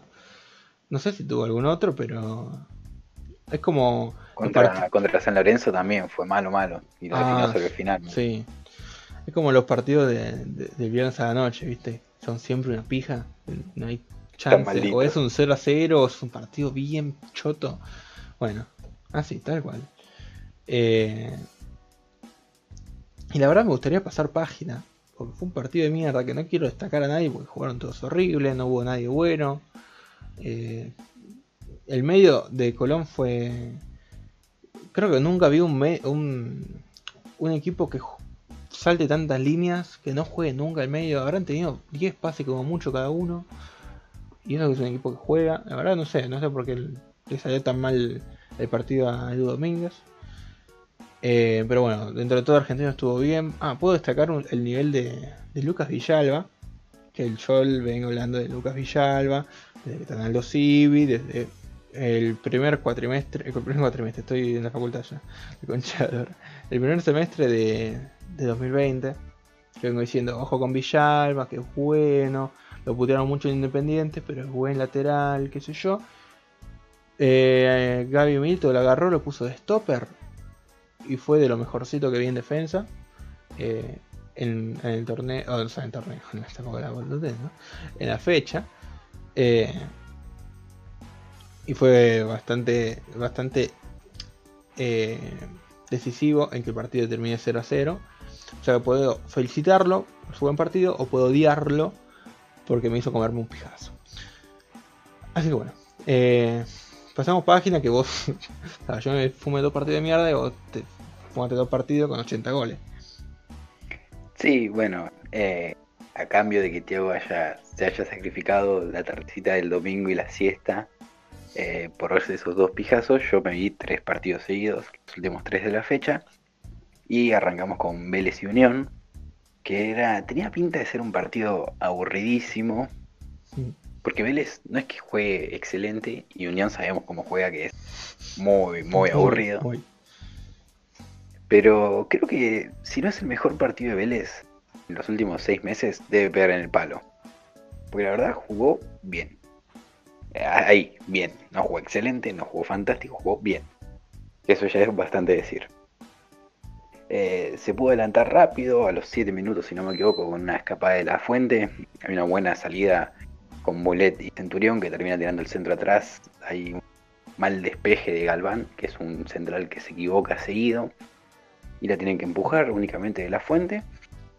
Y se le ponía todo de cara a Vélez porque es difícil que, que Unión haga goles pero tuvo la mala suerte que, que más o menos llegando a los 30 minutos con un tiro libre queda una pelota muerta en el área después de varios rebotes y Calderón pone el 1 a 1. Y bueno, ahí se podía complicar porque tampoco es Unión un equipo que reciba muchos goles, ni mete ni recibe. Y sabemos que a Vélez le cuesta un poco la generación, pero se le dio que, que pudo volver a ponerse en ventaja en tener tiempo con un gol de Bouzat que me sorprendió porque hizo un muy buen partido y Bouzat es un jugador que, hemos guardiado mucho, pero con razón, o sea, es un jugador que muchas veces eh, pasa desapercibido, se arrastra por la cancha, pero no, se le dio por jugar bien, capaz eran los efectos del alcohol de ese domingo, y pase de Hanson tiene un remate cruzado por la izquierda y, y pone en ventaja nuevamente a Vélez para irse al entretiempo y el segundo tiempo fue todo de Vélez, aunque no hubo muchas eh, ocasiones. Se reactivó el partido con, el ingreso de Orellano, que, no me acuerdo bien por qué no estaba jugando, no sé si tuvo una lesión o algo, porque es un jugador bastante desequilibrante, que entró bárbaro al partido. Eh, y más o menos a los 25 minutos eh, manejó una contra habilitó a Tarragona que define frente a Moyano, no puede convertir el gol, pero el rebote lo empuja a Orellano y ya ahí sepultó el partido. Y, nada, ahí Unión ya no tenía mucho que hacer, porque si le cuesta hacer un gol, imagínense dos y tres. Eh, a mi entender la figura fue Gianetti, que volvió a la saga, jugó con De los Santos, porque Abraham parece que está confirmado que se va a ir, que no va a renovar y se va libre a mitad de año y Amor venía a ser expulsado y es horrible, entonces jugó de los Santos, que tampoco es la gran cosa, pero Janetti, bueno, fue la figura que destacó. Y ya también sobre el final eh, ingresó Lucero, que siempre entra y hace goles, no sé cómo hace, porque tampoco es el mejor delantero, pero viene muy en racha. Y aprovechó una asistencia de Tarragona, que también tuvo un partido interesante en el segundo tiempo, y está levantando a poquito su nivel que lo habilitó y terminó defendiendo muy bien contra el arquero, picándola. Y nada, como dije, de los mejores partidos que le vengo viendo a Vélez en mucho tiempo, porque fue claramente superior y no sufrió ni nada, y estuvo muy claro en salida. Creo que Mulet en el medio junto con Ricky Álvarez le dio mil veces más opciones y una salida más limpia que con Poblete, y... que es difícil empeorarlo, loco. Claro. Pero también no entendía por qué jugaba tampoco Mulet. Eh, no está empezando quizás en los partidos, pero sí hubo buenos tramos de Centurión. Eh, buen partido, como dije, de Bouzat. Eh, mejor nivel de Tarragona. Eh, no dependió tanto de Hanson, venía haciendo lo mejorcito. Lucero sigue entrando y haciendo goles. Quizás podemos empezar a ver un Vélez que, que si no me equivoco, está puntero en su zona. eh, con un poquito de mejor nivel, ¿no? Porque futbolísticamente quizás dejaba que desear, pero se le daban los resultados. Pero bueno, eh, lo que sí ahora nos queda únicamente Colón como invicto, porque Unión venía invicto, pero por fin se le cayó la mentira al vago Asconzábal, que, que no labura en la semana una puta jugada para ver si su equipo hace un gol. Y nada, habrá que laburar porque ya se están alejando los, los puestos de clasificación. No sé si querrás agregar algo sobre Vélez y la sorpresa de este chico Bouzat que tanto queremos. Y lo de Bozat la verdad que es increíble porque es una babosa. Tipo, ya no lo bancaban ni los, ni los hinchas de Vélez. Me acuerdo que en un, en un momento era bastante querido, entonces me daba cosa como putearlo, viste, me decía mucho. También era muy, muy bancado por, por el CM1, por, por Matías. Eh, entonces yo estaba, medio limitado, ¿viste? No podía decirle nada porque me iban a putear de todos lados. Y, y últimamente ya, ya no lo bancaba nadie. Eh, así que me sorprende que. Tipo, yo vi un gol y podía llegar a pasar, ¿viste? Un gol, pero si jugó bien, ya es otra cosa. Como te dije, puede ser una falsa percepción a causa de los efectos del alcohol, pero yo creo que la gente de Vélez eh, festejó cuando se le aplicó en el tobillo Pablo Pérez en la segunda fecha, porque creo que lo mejor que le podía pasar era que no juegue el muchacho porque era uno menos. Es que sí, es tal cual. Es tal cual. Tal cual. Tal cual. Eh, y encima hizo un gol de la fuente también. O sea, Sí, completamente inchequeable. Y entró Lejano y, y metió un gol, y entró Lucero y metió un gol, y Tarragona dio una asistencia. mal ojo No con sé, Tarragona. Ojo con Sí, Tarragona. ojo, no ojo podés- que se levanta. Sí, es un 9 que sabes que si levanta te vuelve loco. Y va a ser de lo mejor, y puede ser de mejor el torneo. Si levanta, tiene que, que agarrar nivel.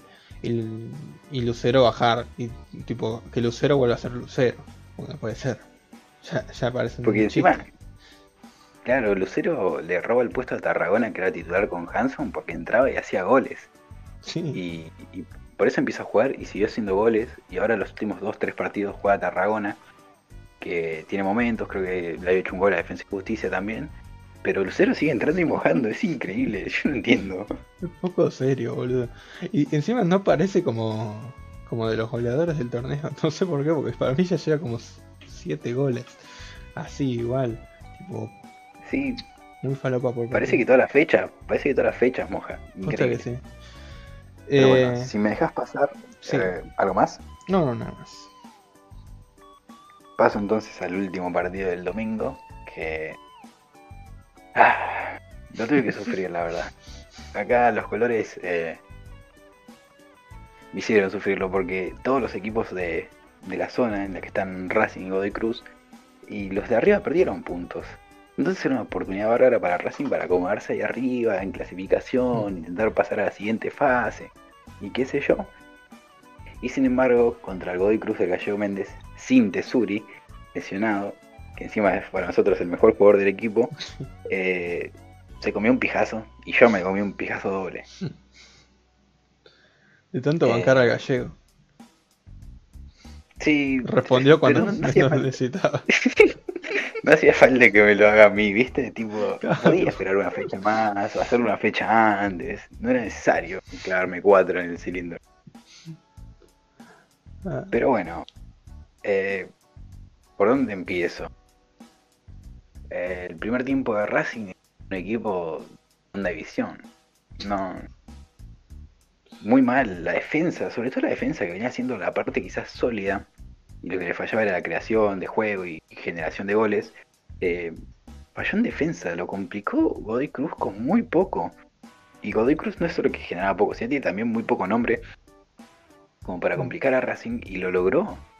Eh, Fabricio Domínguez jugó de 4, que sabemos que no es un gran defensor, pero cayó a pedazos, ni siquiera empezó en ataque. Eh, Sigali estuvo mal y encima después se lesiona. Novillo muy mal, también por arriba, que era lo que más o menos destacaba.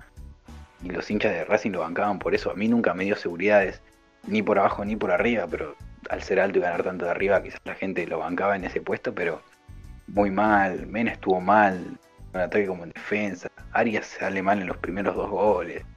Todo se cayó a pedazos. Kevin Gutiérrez eh, de 5 también estuvo mal en la salida, metiéndose, metiéndose entre los centrales para intentar generar el juego. Estuvo muy mal. Lolo Miranda se cayó a pedazos. Hijo de puta, jugó bien dos partidos porque metió un puto gol. Se volvió a caer a pedazos. En definitiva, el mejor de Racing fue Piatti. Mirá lo que estoy diciendo, es un montón. Es un montón. Es un montón. Fue claramente el mejor. Piatti y Chancalay fueron los mejores. Uf, Muchísimo. Es muchísimo. No saben lo que me duele decir esto. era mejor no. Porque encima en punta, en punta jugaron Copetti y Maggi. Copetti estuvo mal, no ganó de arriba y, y también cuando tenía que aguantar la pelota, rebotarla o filtrar a un compañero estuvo impreciso. Y Maggi muy lento. Eh, yo sabía, tenía la impresión de que si lo ponían de titular lo iban a quemar. El partido fue paupérrimo. Incluso parecía un jugador de 50 años, pues estaba lentísimo. Y venía bien entrando como, como suplente. Yo estaba segurísimo de que cuando juegue titular lo iban a quemar. Y eso pasó. Y bueno, Chancalay sigue teniendo dos neuronas, pero por lo menos lo intentó, ¿viste? Lo que le faltó a Racing en ese primer tiempo, en definitiva, fue actitud. Y Godoy Cruz se nota que es un equipo que trabaja, porque por más que no le salgan las cosas, hay un laburo. Y en todos los corners había dos pateadores que eran Ramírez y Ojeda. Y se veían movimientos preparados. Y así llega el primer gol a los 25 minutos aproximadamente de Colman. Colman, que como le dicen al paraguayo. Eh, que es un centro pasado de, de Ramírez, una mala salida de Arias y, y cabezazo y gol. Parecía merecido, ¿no? Porque lo había complicado, Godoy Cruz con muy poquito, como dije. Y sobre el cierre del primer tiempo viene un despaje, un despeje, un despeje de Leonel González, que tuvo un muy buen partido también. Y, y pica solo también un error como el de gimnasia. Nefasto. La defensa le gana Colmán a, a Novillo y define antes que lo llegue a cubrir áreas, que sale muy lejos también. Eh, inchequeable por qué sale tan lejos. Y se va al descanso ganando Godoy Cruz 2 a 0. Y en el segundo tiempo, Racing sale ya con otra actitud, que era lo que tendría que haber hecho desde el principio, porque era un partido ganable, que tenía que ganar, que tenía que subirse a los primeros puestos, acomodarse arriba, intentar pasar de fase. Y sale recién en el segundo tiempo con un poquito más de actitud. Y ya el descuento, pero no por eh, una buena jugada, una jugada preparada o qué sé yo, sino por un regalo de Damián Pérez, que deja una pelota corta a Espínola, que tuvo un buen partido. Imagínate que el arquero de Godoy Cruz tenga un buen partido, pero no porque atajó, sino porque eh, reflejó seguridad. Y queda mano a mano Chancalay, que define bien picándola. Y nada, ahí parecía que Racing se lo llevaba puesto. En definitiva fue un partido entretenido para el neutral seguramente, porque hubo goles. Que Racing empezó a empujar, parecía que lo encerraba Godoy Cruz. Y, y bueno, de a poquito lo fue metiendo, lo fue metiendo, pero también con muy pocas ideas. Y estaba hasta Novillo tirando centros, era muy malo todo, muy malo de Racing. Copetti derra una clara contra Espínola que define con el exterior de la pierna derecha, con poca potencia y, y la salvan. Y el Gallo Méndez metió a Badaloni, que un gran cambio. Y sin embargo, Badaloni clavó un golazo espectacular de zurda al segundo palo desde fuera del área, eh, retirando a Neri de un montón. Retirando a Neri Domínguez que entró por la lesión de Sigali y Neri Domínguez hace dos años que no podía jugar en el medio del campo, por eso Coudet lo reconvierte en central y ahora ya no puede jugar en central porque no le da, no sé si es el físico, no sé si es la cabeza, no sé si, no sé qué es, pero no le aporta nada, es todo pérdida, ¿no? Le gana la espalda, no tiene buen juego aéreo, llega tarde a las jugadas, eh, también es un jugador con lesiones, eh, y lo que tenía que era el buen pie que lo hacía destacar, tampoco lo puede aprovechar, incluso estuvo muy impreciso con los pases. Y ya a falta de 15 minutos ese 3 a 1 parecía que quedaba todo, pero en Racing había entrado Melgarejo, entrado Zitanich, salió Piatti. Y con una jugada simple, un bochazo, la baja Melgarejo de cabeza y Zitanich definiendo desde fuera del área como tendría que haber intentado Racing mucho antes, pone el 3 a 2 y estaba ahí el partido. Racing con un poquito de actitud y dos dedos de frente, era un partido que tenía que empatar y ganar. Pero bueno, ya con el equipo volcado al ataque, sobre el final sale una contra, es un bochazo de Enrique, si no me equivoco, que había entrado, y lo Mónaco pica mano a mano con Arias, y sí, lo Mónaco le mete un gol a Racing y el partido termina ahí 4 a 2 con los dirigentes de Racing y allegados puteando al equipo, bardeándose con Arias, una, vergüenza. es verdad, vi las imágenes esas hermosas. Sí, el allegado diciéndole Copetti de 9, Arias diciéndole que cierre el orto. Tony diciendo para para flaco. Re tío, Tanich haciéndole con la manito así para abajo como para que se calme. Chabón, cagalo a puteada, los está bardeando. Sí, pero bueno, un desastre, un desastre. Revivieron Yo no vi casi nada. Eh, pero pero revivieron a, a un equipo y a unos jugadores que estaban totalmente muertos. Puede ser que Coleman, que bueno, tuvo sus buenos partidos al principio, pero después era intrascendente y no, hizo nada bueno. Les hizo dos goles. Badaloni, que ya sabemos quién es Badaloni, cómo es. Les hizo un golazo, según, según lo que me contaba. Después lo Mónaco, o sea. Muy, muy Racing todo, disculpame que te lo diga. y, y sin Tesuri, que encima era el único que jugaba. Creo que ni jugó Burgoa de titular. Eh, no mal, mal en serio, ¿viste? No, no lo entiendo porque prácticamente este mismo plantel de Godoy Cruz hace un par de meses perdió 6 a 1 contra el Racing de Becasese con tres goles de Melgarejo, dos de Rojas y uno de Fertoli con la nuca, ¿entendés? Era, es un cambio muy rotundo en muy poco tiempo. Y sí, es un cambio muy rotundo de Becasese a Pizzi. Ah, y quiero volver a, remarcar que mucha gente de Racing se dio cuenta de esto. Que Pisi saca a Kevin Gutiérrez, que es el 5 posicional, como era Nelly Domínguez en la final contra River, cuando Racing se estaba acercando. Y eso rompe el equipo. No sé por qué desarma el planteo así. Eh, rompió el equipo, metió a Matías Rojas, eh, a Melgarejo, a Citanich, a Lovera. No lo encontró por ningún lado. Es más, eso descolocó a los jugadores. No sé por qué se empeña en sacar al 5 de marca eh, por otro jugador, pero hacerlo mal, porque no sé que no está entrenado eso. Porque ya terminó pasando con River, que se termina comiendo cuatro goles en el segundo tiempo, y ahora pasa con Godoy Cruz, que se come un gol de Badaloni y uno de lo Mónaco. Y bueno, encima para colmo mete a Rojas, que cayó a pedazos, ese frío hijo de puta. Más. Lovera, que tenía buenos momentos en algunos partidos, eh, tampoco entró bien. Eh, Melgarejo tampoco entró bien, pero bueno, tuvo la asistencia para Zitanich que fue el más pillo de todos y pateó de afuera y metió un gol, que no metió un gol como desde 2019. Pero, no, muy triste, fue muy triste ese domingo, la verdad. Pues encima todos los equipos jugaron para Racing, menos Racing, que se le dio por perder con Godoy Cruz. Increíble. De local, porque ni siquiera visitante. Eh, de local. Pero bueno, al menos te reivindicaste con el Gallo Méndez. Y sí, yo, al chabón no tengo que bancar, no me queda otra. Siempre lo banqué y lo voy a seguir bancando. Y es la verdad. Te está dando la razón. Sí, no, pero ya dije que no hacía falta. No tenía por qué amargarme las pascuas de esa manera. Bueno, estabas totalmente bueno. Podía pasar. No, ya se me había pasado, eso es lo peor. Ah, eso fue. Que dar un pase de merca después.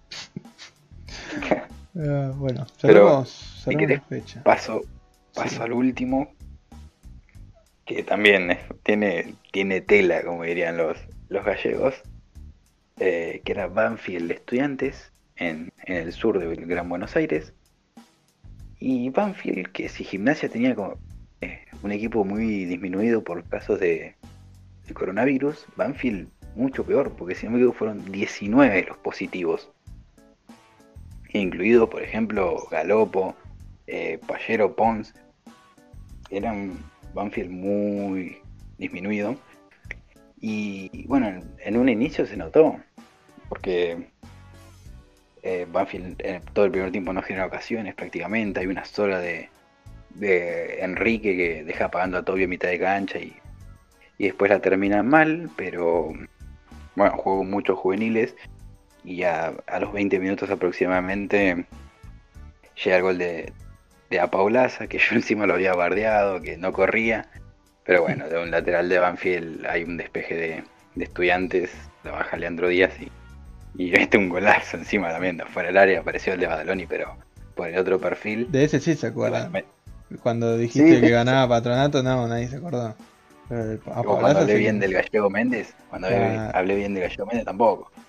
Y así son. Son todas iguales. Chupa sangres. Pero bueno, encima para colmo de Banfield, a los dos minutos hay un, una pelota parada y la baja Tobio y termina definiendo Rogel y pone el 2 a 0. Y ahí parecía que se venía el mundo abajo a Banfield, que era lógico. Jugaban muchos chicos. Y nada, hubo un pasaje corto de buen fútbol de estudiantes. Me pareció que hubo un buen partido de Titi Rodríguez. Eh, Ayala, Godoy estuvo bien pasando y qué sé yo. Pero como dije, Paulaza y Leandro Díaz, más allá del primer gol, después estuvieron bastante desaparecidos. Pero bueno, en ese momento eh, dominó la pelota, estudiantes y qué sé yo, pero no pudo meter otro gol, generar otra ocasión clara, y se van al entretiempo. Y el segundo tiempo yo me la veía venir, digo, esto va a ser horrible, estudiantes están más que cómodos este resultado, y Banfield tiene muy poco con lo que ir a buscarlo. Sin embargo, eh, eh, Russo Zielinski se le dio por meter a Pasquini para que juegue 3 en lugar de Sánchez Miño y pasar a Sánchez Miño al medio. Esto es quizás el peor cambio de la historia del fútbol. Porque Pasquini, a la gente habla de cambiazo por Riquelme en 2006, pero Pasquini para ir de 3 por Sánchez Miño para que pase al medio es el verdadero peor cambio de la historia. Eh, pese a que quizás no hubieron eh, ocasiones de Banfield, porque encima jugaron Enrique y Cuero en punta, pero Cuero jugó más tirado atrás por el medio. Enrique es un chico que tiene pocos minutos, o sea que tiene condiciones.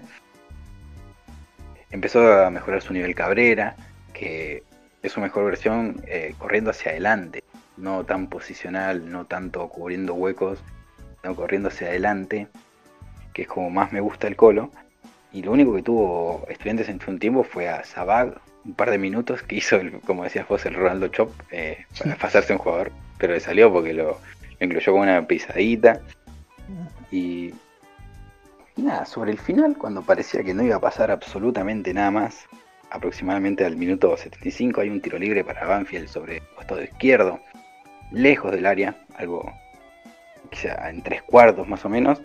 Lo patea Matías González, que era uno de los chicos que estaba jugando eh, por las bajas. Y ahí gol de Lolo, que cabecea el segundo palo y Andújar se queda mirando. Porque bueno, es un señor grande, Sí, sabemos sí. que no está para hacer, salir para la foto ni siquiera. Me acuerdo que en la primera fecha bueno, decían que, que era el mejor arquero de, de la liga por que atajó bien contra River. Dios mío. Qué fácil que es hablar, ¿viste? Porque Sí, al final el chabón está ahí. Y bueno, como le pasó a Banfield en el primer tiempo, a los dos minutos hay un tiro libre idéntico en el mismo sector. Y otra vez, el centro, eh, desde la izquierda, y cabezazo del segundo palo, gol de Enrique. Y 2 a 2, así de fácil fue. Eso es lo único que tuvo que hacer Banfield para empatar el partido. En dos minutos lo logró. Y bueno, de Banfield puedo destacar que jugó de, de carrilero por derecha un chico que se llama Diluciano, estuvo bien, Lolo también, estuvo firme, Cabrera como dije levantó tiempo, eh, Iván Rodríguez también jugó por derecha, tuvo buenos pasajes, este chico Matías González que metió las dos asistencias, y Enrique como ya dije que, que se nota que tiene condiciones, que es un chico bastante petizo pero que gana muchísimo por arriba, tiene dos resortes en las gambas, y lo más flojito de Banfield me parecieron Arboleda y Cuero, que Arboleda quizás pudo haber hecho algo más en el segundo gol de estudiantes. Y Cuero, bueno, estuvo muy intrascendente jugando por adentro, ni siquiera tuvo esta faceta de, exigir a los centrales o a los defensores del rival. Y, y nada, sobre el final hubo una polémica, porque se da una jugada similar a la de el penal de Rojas a, a Meli, si no me equivoco, en las semifinales de la Sudamericana 2014, para ponerlos en contexto, que Pasquini quiere despejar, pero le gana la espalda a Ursi y termina pateando al jugador de Banfield, que jugó también de carrilero por izquierda y estuvo bien en defensa, no en ataque. Y eso ya era más o menos el tiempo de descuento que Banfield lo había ido a buscar, porque se, creció Banfield. El segundo gol, Banfield lo grita como si hubiera sido el gol que lo saca campeón de la Libertadores. Porque claro, estaban jugando con pibes. Y, y termina viendo esa polémica que el árbitro no cobra, para mí era muy cobrable, me pareció penal. Y, bueno, demuestra que Pasquini no, ni siquiera entrando 20 minutos contra unos chicos de la reserva de Banfield puede ser titular en un equipo de fútbol argentino, por favor. No. Nada, y esto más o menos sepulta al ruso Zielinski que había hablado no sé qué del peso de la camiseta de estudiantes y, y desde entonces no le gana a nadie. Y se comió. Y le empataron de un partido 11 pibes de reserva de pelota parada. O sea, todo lo contrario a la Sí. filosofía del club. En sí, eso es lo que decía. Viste que habían dicho que bueno, hay que prender la tela a Bilardo para que vea el mono Burgos eh, silbando. Claro. No, muchacho, mirá si ve estudiantes que pierde un 2 a 0 por dos goles de pelota para. Se nos muere, se nos va. No aguanta, no aguanta. Creo que Imagínate que. sobrevive más si se, No, no. si se si se da cuenta del Diego, boludo. Sí, boludo, la verdad no. Es inentendible. Encima, el ruso Zielinski, es un tipo que laburó mucho con equipos que de pocos recursos, que laburaba mucho el juego aéreo, la pelota parada y demás, que se coman dos goles así, un montón. Inédito. Encima, imagínate, Sanguinetti hizo cuatro cambios, creo que en los últimos 5 o 10 minutos. Entró un chico que es ovejero, uno que es Ezeiza con S. No sé, fue muy chequeable ese partido. Cualquier cosa. Ah, Casi revivo a Cauterucho encima porque casi empuja una pelota que iba a ser gol. Pero bueno, fue lo único que hizo Cauterucho. Era un montón si pasaba eso. mucho. Pero bueno, por suerte ese fue el último partido de esta fecha. Que la sufrimos, la Sí. sufrimos mucho. La verdad que sí. Eh, creo que creo que la que más. Por lo menos no se me viene ni la de los empates. Yo, la eh, yo posta que, que sí, que fue peor que la, la, la sexta, puede ser. Eh, peor que la sexta, que hubo como tres empates, eh, 0 a 0. Eh, la anterior, Sí, sí, de hecho, la disfruté bastante y hubo nueve empates. Y eso es otro que me gusta, la dupla Martín y Mesera. Para, para que vean que no, no todo es hacer 80 goles y que un equipo gane 4 a 2 y que no sé. Eh, uy, perdón, dije 4 a 2, pero por Lanús, no, no por Godoy Cruz. Eh, de tu madre. eh, así que bueno, para destacar, por ahora, datos falopa tenemos. Como, como dije, hubo una media de 3 goles, 08, que fue la media más alta hasta ahora de- del torneo, de goles por, por partido. Hubo un total de 40 goles en toda la fecha, que fue más o menos la razón de por qué se está haciendo largo el, el podcast. Y, y esta vez ganaron más los locales. Eh, Viene remontando un poquito los locales, ganaron 5 veces eh, el equipo local, 4 el visitante y 4 empates. Eh, Y hubo solo 2-0 a 0. Eh, debería ser Sí. una fecha genial, porque 40 goles en 13 partidos es un montón, son 3 goles Es por partido, qué sé yo. Pero no, para nada. La verdad que no.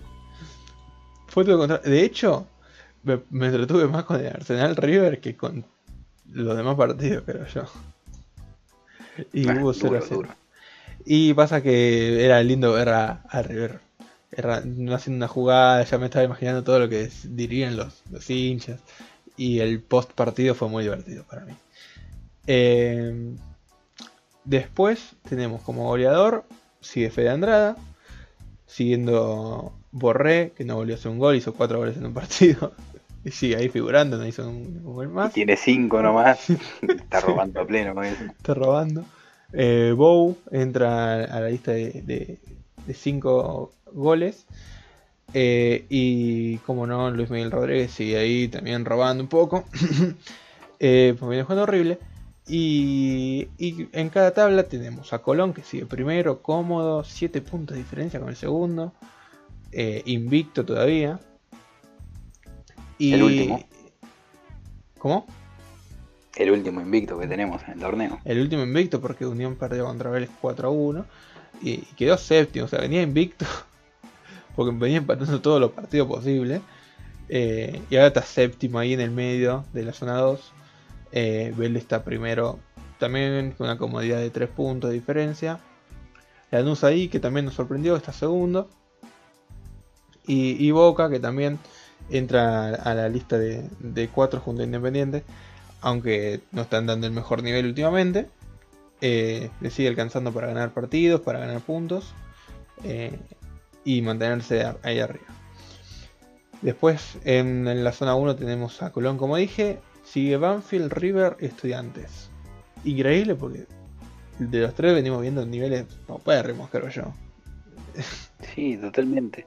Eh, no sé si te diste cuenta que las tablas están bastante eh, parejas, no hay tanta diferencia de puntos. Me parece que solo Arsenal y, eh, por un lado, porque hasta Platense tiene una buena cantidad de puntos, y el otro Newell's y Patronato son los únicos tres equipos que no tienen chances, porque además Ojo que con una rachita ahí se pueden meter. Es que eh, está literalmente el, anteúltimo a cuatro puntos del, del, tercero. O sea, no es, absolutamente nada. Son cinco partidos que quedan.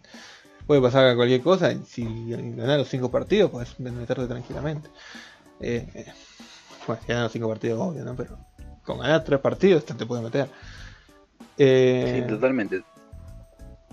Y, bueno, quiero, Arsenal último. Si me dejas agregar, sí. si me dejas agregar un datito del amigo Gustavo Salman que nos tira siempre la data que es muchísimas estadísticas nos tira, pero nosotros agarramos la más falopa que Luchetti Aguerre, Luchetti Aguerre, perdón, se meten entre los arqueros más goleados, ambos con 14 goles, pero no están solos, sino que nos acompaña Nico Navarro, también con 14. pero lo curioso es que hace, hace tres partidos que no juega este muchacho. Pobre pibe, boludo. Ay, Dios. Sí, Peor va a ser cuando lo superen. Cuando lo superen ya no va a figurar en ningún lado. es verdad, es verdad. No nos vamos ni a acordar de él. Para mí lo va a poner el próximo partido de Argentina para que le haga más goles. Ah, estaría bueno. Así que, que bueno, no muchos datos más. Eh, me gustaría pasar directamente al 11 ideal y 11 irreal de la fecha. En el cual vos vas a decir tu, tu 11 ideal con los partidos que viste. Puedes meter algún jugador de, de mis partidos, lo dudo porque fueron todos una verga. Eh, y yo puedo hacer lo mismo con los tuyos, cosa que no hice porque tengo los huevos bien puestos. Y decidí ponerte Me parece bien. Y lo mismo con el real. Bueno, ¿te gustaría empezar vos o empiezo yo? Eh, si quieres arranco yo. Eh, acá tuve con el arquero cierta... Perdón, Gallardo vino a buscarme por hablar tan mal de él. tuve cierto inconveniente con el arquero porque no fue una ficha que hayan destacado los arqueros, pero lo puse a Medina Arsenal, porque le pusiste un 8 y fue la, nota más alta para un arquero, que tampoco es que lo hayan bombardeado, pero bueno, ya lo mando a Medina. Me parece bien.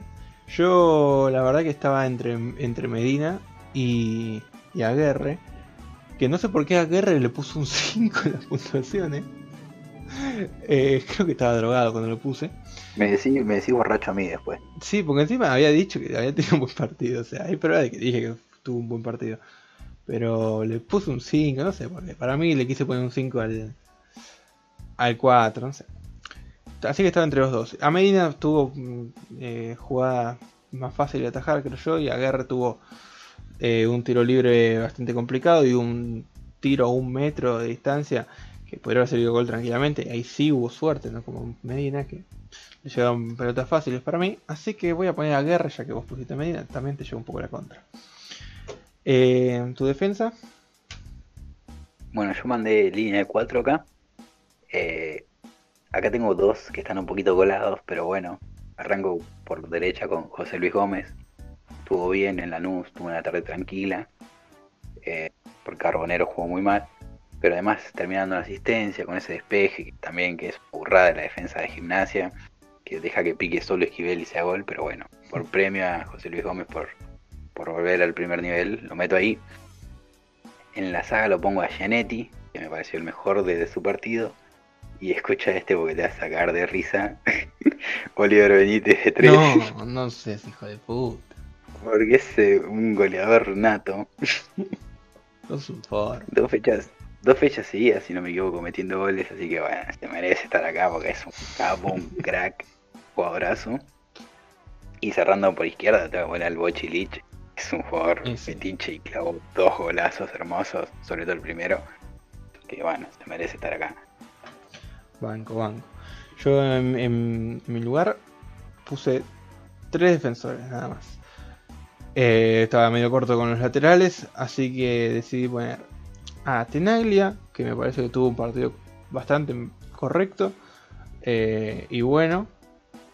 De central, obviamente, no, no jugué de 4, porque jugué Scott o Schott, no sé cómo se pronuncia. Eh, de stopper izquierdo tengo a Villalba, que ya mencioné que tuvo un buen partido, que fue uno de los causantes de que se mantenga el partido 0 a 0. Y, y de- en el medio tengo ahí a Paulo Díaz, que me parece que también tuvo un partidazo.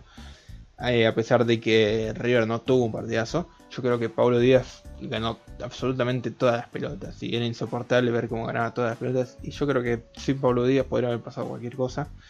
Eh, así que me parece que está más que ganado su puesto. Una jugada la tuya también. Después me decía a mí. Y bueno, pero tampoco puse. Igual Oliver a Benítez es next level.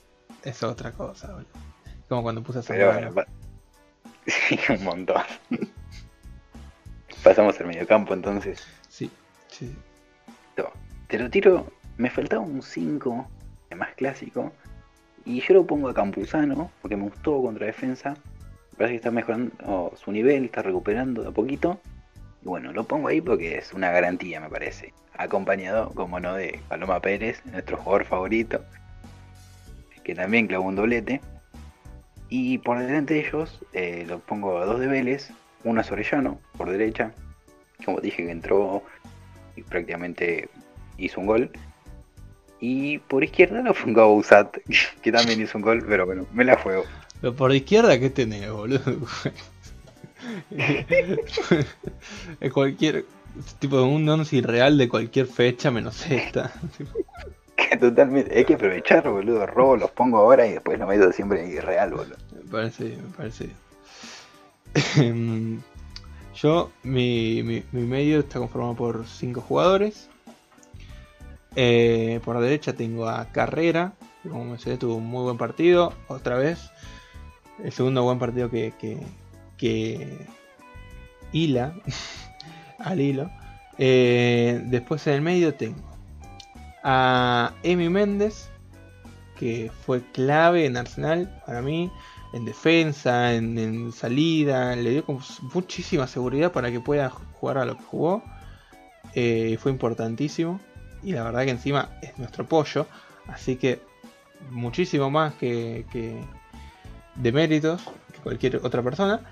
Eh, de interior puse a Baldazarra, que no es interior, pero me quedó ahí medio un puesto y lo decidí poner a Baldazarra, que me parece que tuvo un buen partido y además metió un gol que, lo generó él, todo, y además, eh, como digo, tuvo un buen partido tanto en, en defensa como generando ataque. Eh, y después tengo, para, por izquierda tengo a, Castro, que jugó de lateral izquierdo en Arsenal, pero eh, lo puse de, carrilero, obvio. Y me parece que también tuvo un partidazo. Y el que más peligro hacía en, en Arsenal. Y, de hecho tuvo jugadas en defensa que fueron totalmente displicentes. Que de hecho, eh, si no hacía eso, probablemente, eh, se podría haber equivocado. si, si hubiera actuado como un defensa real. Le quedaba la pelota en el área y amagaba al que venía. Un, un demente. Y después tuve que poner, aunque me duele, eh, pero no había mucho más, eh, a Enzo Pérez. Porque Traición, hijo de puta. es una tradición muy grande. Pero tuvo, tuvo un buen partido, tuvo un muy buen partido. Y hay que, hay que mantener eh, lo que nosotros decimos, que nosotros nunca decimos que es un mal jugador, que, es el, que no es el mejor de América. Es uno de los mejores de América, si no el mejor. 5 al menos. Y, y tuvo un muy buen partido, se lo merece. O sea, no, no tuvo un buen partido tipo para, como para que lo gane, pero, pero sí podrían haber, haberlo ganado gracias a él, eh, por- porque hizo un trabajo muy bueno, tanto defensivamente como haciéndose cargo de la pelota cuando había que hacerse cargo y intentando organizar las jugadas de ataque y buscar el gol, que llegue el gol de una vez. Pero bueno, no llegó, pero lo podemos ir de consuelo. Bueno, si vos sos feliz, yo la verdad me siento decepcionado. Polémico nuestros 11, ¿eh? Tenemos jugadores Sí, sí, la verdad sí. raros. Pero bueno, te paso a mi delantera. Que tengo dos señores mayores, morenos, bien cachondos. Que son Tevez, que fue el mejor de Boca por lejos. Metió el gol y generó el segundo. Mm, Y al Pepe San, que jugó Sí, un sí. partidazo. Sí, un sí. partidazo.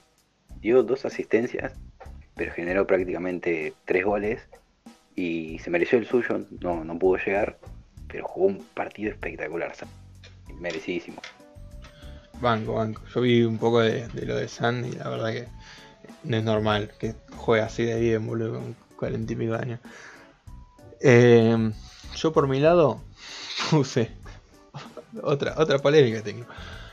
Eh, tengo a Fragapan que, que me parece que también tuvo un buen partido, además hizo un muy buen gol. Eh, fue bastante correcto. La verdad que tampoco se me ocurrió otro. Pero, pero no me parece inmerecido que esté. Y también a Toledo, que lo normal sería no tener a Toledo en un once ideal. Eh, pero bueno, el, el único jugador que hizo dos goles de los que vi. Y salvó un partido que estaba perdido. Eh, lo ganó básicamente él solo. Ah, él solo no, porque lo puse a carrera justamente porque tuvo un buen partido. Pero, eh, pero sí tuvo una definición excelsa en los dos, en los dos goles. Eh, entonces para mí como que lo ganó él. Son dos once de Nacional B, ¿eh? Y No la que sí, son bastante nefastos. Encima, mira, te tiro mis, mis DT de la fecha. Tengo a, a Pellegrino, que me gustó Vélez esta vez, y a Gallego Méndez, obviamente, porque, bueno, amigo de la casa tiene que estar, pero no son técnicos de equipos grandes. Claro, yo para, Sí, para- Pellegrino, Pellegrino dirigió Independiente, boludo. es verdad. Yo, yo para cerrar el, el equipo de B Nacional lo puse a Rondina. Uf, Me parece más que merecido. Y que- creo que va a ser No, el que mejor lo puede llevar este equipo. Y es el único que capaz que le saca algo de esos jugadores. Y un punto va a ganar. Pero bueno, si querés pasamos a, al once real, que parece que fue este, pero no. Se- Claro. Me parece. Te lo canto de corrido. Sí, gáname lo corrido. Bueno, en el arco, como vos vas a tener al fácil, que es el que se mandó la cagada, yo lo pongo a Gaby Arias, que dije que tuvo responsabilidad en dos goles, me parece. Lo pongo a Fabio Domínguez, que se está cayendo a pedazos completamente. Lo pongo a Milo, central derecho, que ya es un montón. Que Milo juegue encima por derecha es querer perder. Que se fue expulsado en el banco, porque salió por Insúa y se fue expulsado en el banco. Lo pongo a Braguieri, que no estuvo tan mal, pero que lo retiró Torrent. Lo pongo a Blanco de, de central, que se hizo expulsar también y además cerró un gol. Y este medio, escucha este medio. Doble 5 con Sánchez Mini y Lolo Miranda. Horrible. Y por delante, en la derecha, Matías Miranda de Gimnasia, que se viene cayendo mucho a los pedazos. Y Pasquini por izquierda. Mamá. Y en punta, para no hacerle un gol a nadie, eh, Contín y Marinelli. Uy. No, no, no. Muy peligroso ese equipo, pero para mis ojos. Sí, y la dupla técnica es Zielinski y Kili González. Me, me parece perfecto. El Killing no, no- es, es una fácil igual, ¿no? Ya. Los- Sí, pero Pisi también podía entrar. Fue sí, una fecha de, de test muy malo. sí, sí. Eh, yo por mi lado no iba a poner al, al arquero que me dijiste vos, a un Zain, porque dije, bueno, lo vas a poner vos, y yo eh, al final dije voy a poner a otro. Pero bueno, vamos a hacer una mención a- al partido de Unzain, que fue el único que se mandó un, un little goal time, un arquito time, eh, generando un gol él solo. Eh, Pero también quería incluir a, a Seba Sosa, que me parece que tuvo bastante culpabilidad en el segundo gol de Talleres. Eh, entonces, me parece que me parece bien ponerlo. Y más que nada porque el hijo de mil puta fue a jugar con síntomas de COVID. Y ahora está Julio César eh, contagiado. Así que por favor. Canceladísimo, canceladísimo, Por pelado, forro. forro. Pelado verguero, pelado pijero. Te quedas ahí en el peor once. Pero puto, Castigadísimo. castigadísimo. Después tengo en la defensa a, a Bustos, que bueno, eh, fue uno de los peores partidos que vi de Bustos, y además regaló un gol inédito. Eh, Salomón, que es una fácil, ¿no? Pero sí, es muy fijo. fácil, pero la verdad que tuvo un mal partido, no se regalaba pelotas, no, no da bien los pases. Nefasto, lo de siempre igual, ¿no? Pero es que, bueno. Eh, después puse Ángelo Martino, lo puse central porque ya la verdad que no sabía a quién poner. Y como se hizo expulsar de una manera muy estúpida. Y como no podía faltar el otro jugador que es Farioli, eh, los tuve que incluir a los dos. Farioli que también se entró en el segundo tiempo, se hizo expulsar los 20 minutos cuando iba a 0 a 0 el partido contra River. Eh, era totalmente estúpido lo que hizo. Y en el medio tengo a Tiago Palacios, eh, creo que la segunda vez que lo pongo, a Rolón eh, y a Bebe Acosta. Bebe Acosta que se hizo echar, Rolón que tuvo un partido nefasto y Tiago Palacios también tuvo un partido nefasto, que parece que está jugando en, en el patio de su casa, está pelotudeando todo el tiempo. Arriba, Sí, ese mediocampo también es bastante fijo, porque Rolón y el Vega Costa pueden entrar y sí, sí, puede ser, puede ser. Pero bueno, ¿te- ¿me vas a criticar mi 11? Sí. No, vamos a las piñas. Bueno, dale, mándale, a ver qué, qué delantero tenés. Son peores que? Delantero, que no. Tengo a Juan Figarro. Ah, puto, me lo robas a mí, es la fácil mía. Y bueno, era fácil. Juan Figarro, tengo a Alexis Rodríguez de Newell, que también era fácil. Es increíble lo mal que jugó Alexis Rodríguez. Ya es nefasto, muy nefasto lo que, jugó. Y de nuevo tengo a Borré. No podía faltar uno de River. Eh, Borré que parece que jugó como si, si ya estuviera vendido, ya supiera dónde va a jugar. Eh, se puso, se pasó por las dos bolas lo de me hace bien River y jugó como si el partido no fuera nada importante. Eh, Sí, la semana pasada hizo lo mismo y Sí. de los cuatro goles medio que se rasca las bolas dos está, manos en los sí, partidos. está esperando que se lo lleven ya. Eh, y de técnico tengo a Siakwa, que, que no es un estúpido que, que no se bancó un- una victoria de 1-0. La verdad que con uno más. Otro fijo, ¿eh? Y bueno, pero también lo, lo- he sabido ponerlo. ¿He sabido, se dice? Eh, sí, creo que sí. Sí, sí, Es- creo que sí. He sabido ponerlo en el mejor 11. Con, Pero bueno, dirigía el cuerpo técnico, creo. Es verdad, es verdad. Capaz tendría que dejar de dirigir es. Siakam. Sí, que imagínense el problema. Es el problema. Eh, así que bueno, ahí sí cierro mi, mi equipo. Eh, pasemos a, a-. Sí, los dos podrían haber sido peor 11 y no hubiera eh, pasado nada. Pasemos al mejor gol. Bueno, mejor gol no hace falta ni decir, parece. Y es el Gochilich, sin Y sí, lugar a dudas. yo tuve que ponerlo. Aunque el de La Vega también fue muy bonito, el de Badalón y qué sé yo, pero Ah, Lich, no compite, no compite, ah, ni cerca. ni cerca. Después como mejor partido yo la tuve bastante difícil porque había que elegir al menos malo, no sé vos. No, no hubo tan malos goles, pero por eso te tiré tres, pero nada, el de Lich roba por un montón, es un gol del FIFA, boludo. No, bueno, yo te estaba diciendo de los mejores partidos. Ah, mejores partidos, no, no te escuché esa parte. Yo elegí el de el de Racing de Cruz, porque estuvo interesante, aunque me duela. Eh, me parece que fue lo mejor que pude ver este fin. Qué lindo escucharte decir que el Racing del Club fue el mejor. es un montón. Es un montón. Pero banco tu objetividad. Para que después no te digan que sos termo ni, ni, ni nada. Y Eh, para colmo me, me bancaron, los- me, me putearon, perdón, los de River por ese partido, hablando de la línea de 6 de Racing, qué sé yo, qué pelotudeces. Que se vayan a cagarlo, culo roto, no ganar el Arsenal, burro. Eh, bobo. yo Cuatro puse- nos hizo B Cruz, usted ni uno. es verdad. Eh, yo puse como mejor partido el de Talleres Independiente.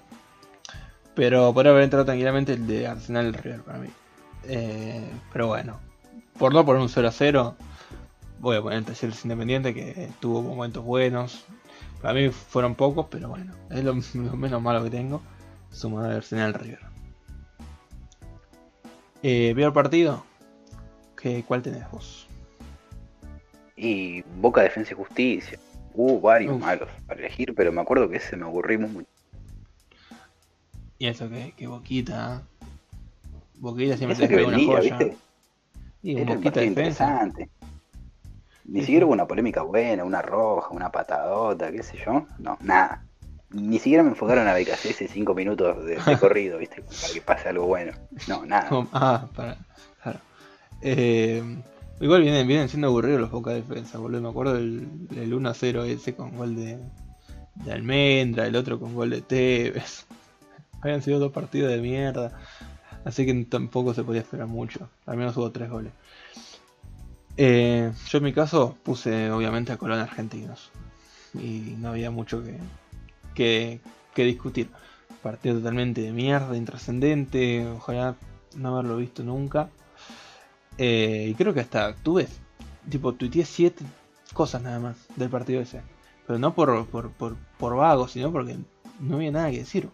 El año pasado. Mirá que vendía, boludo. Sí, mirá que era un buen partido, porque encima jugaba contra el. bueno, ya dije, jugaba contra los suplentes, Colón. Pero. Pero no, nada, no pasó nada, absolutamente nada. Ni siquiera estaba Leguizamón para comerse goles. Eh, Para así que- putear a alguien, por lo menos. Para decir, jaja, Leguizamón burro asqueroso. No, ni eso, porque no tuvo ni, ni, ni oportunidades para eso. Eh, así que bueno, así terminamos el resumen de la fecha 8. Eh, lindo, lindo resumen. Eh, muy mala fecha. Mejor que la fecha, seguramente. Sí, Sí, totalmente. eh, obviamente. Si no va a ser más divertida el, el resumen que, que la fecha, es porque estamos haciendo muy mal. Así que nada, espero que les haya gustado, que lo hayan disfrutado, así como lo disfrutamos nosotros. Eh, que dejen su comentario, su like, que nos sigan en Spotify, que nos sigan en YouTube, que estamos por llegar a los 300 suscriptores. Eh, así que espero que sigan bancando y que recomiéndennos para llegar a los 300, para que otra gente se llene de culto eh, y, y sepa aún más del fútbol argentino y de cómo va cada equipo. Y si tienen alguna sugerencia para que hagamos otro tipo de videos, también están bienvenidas las sugerencias. Eh, un último mensaje, Ramiro, como los de cada video. Eh, dos consejos, gente. No miren los partidos de viernes a la noche ni los de Colón de local. Banco mucho de teoría, banco mucho de teoría. Eh, si algún día disfruto de algún partido de esos, voy a voy a preocuparme mucho. Así que nada, muchas gracias, que nos vemos la próxima semana y espero que tengan ustedes una buena semana. Chau chau.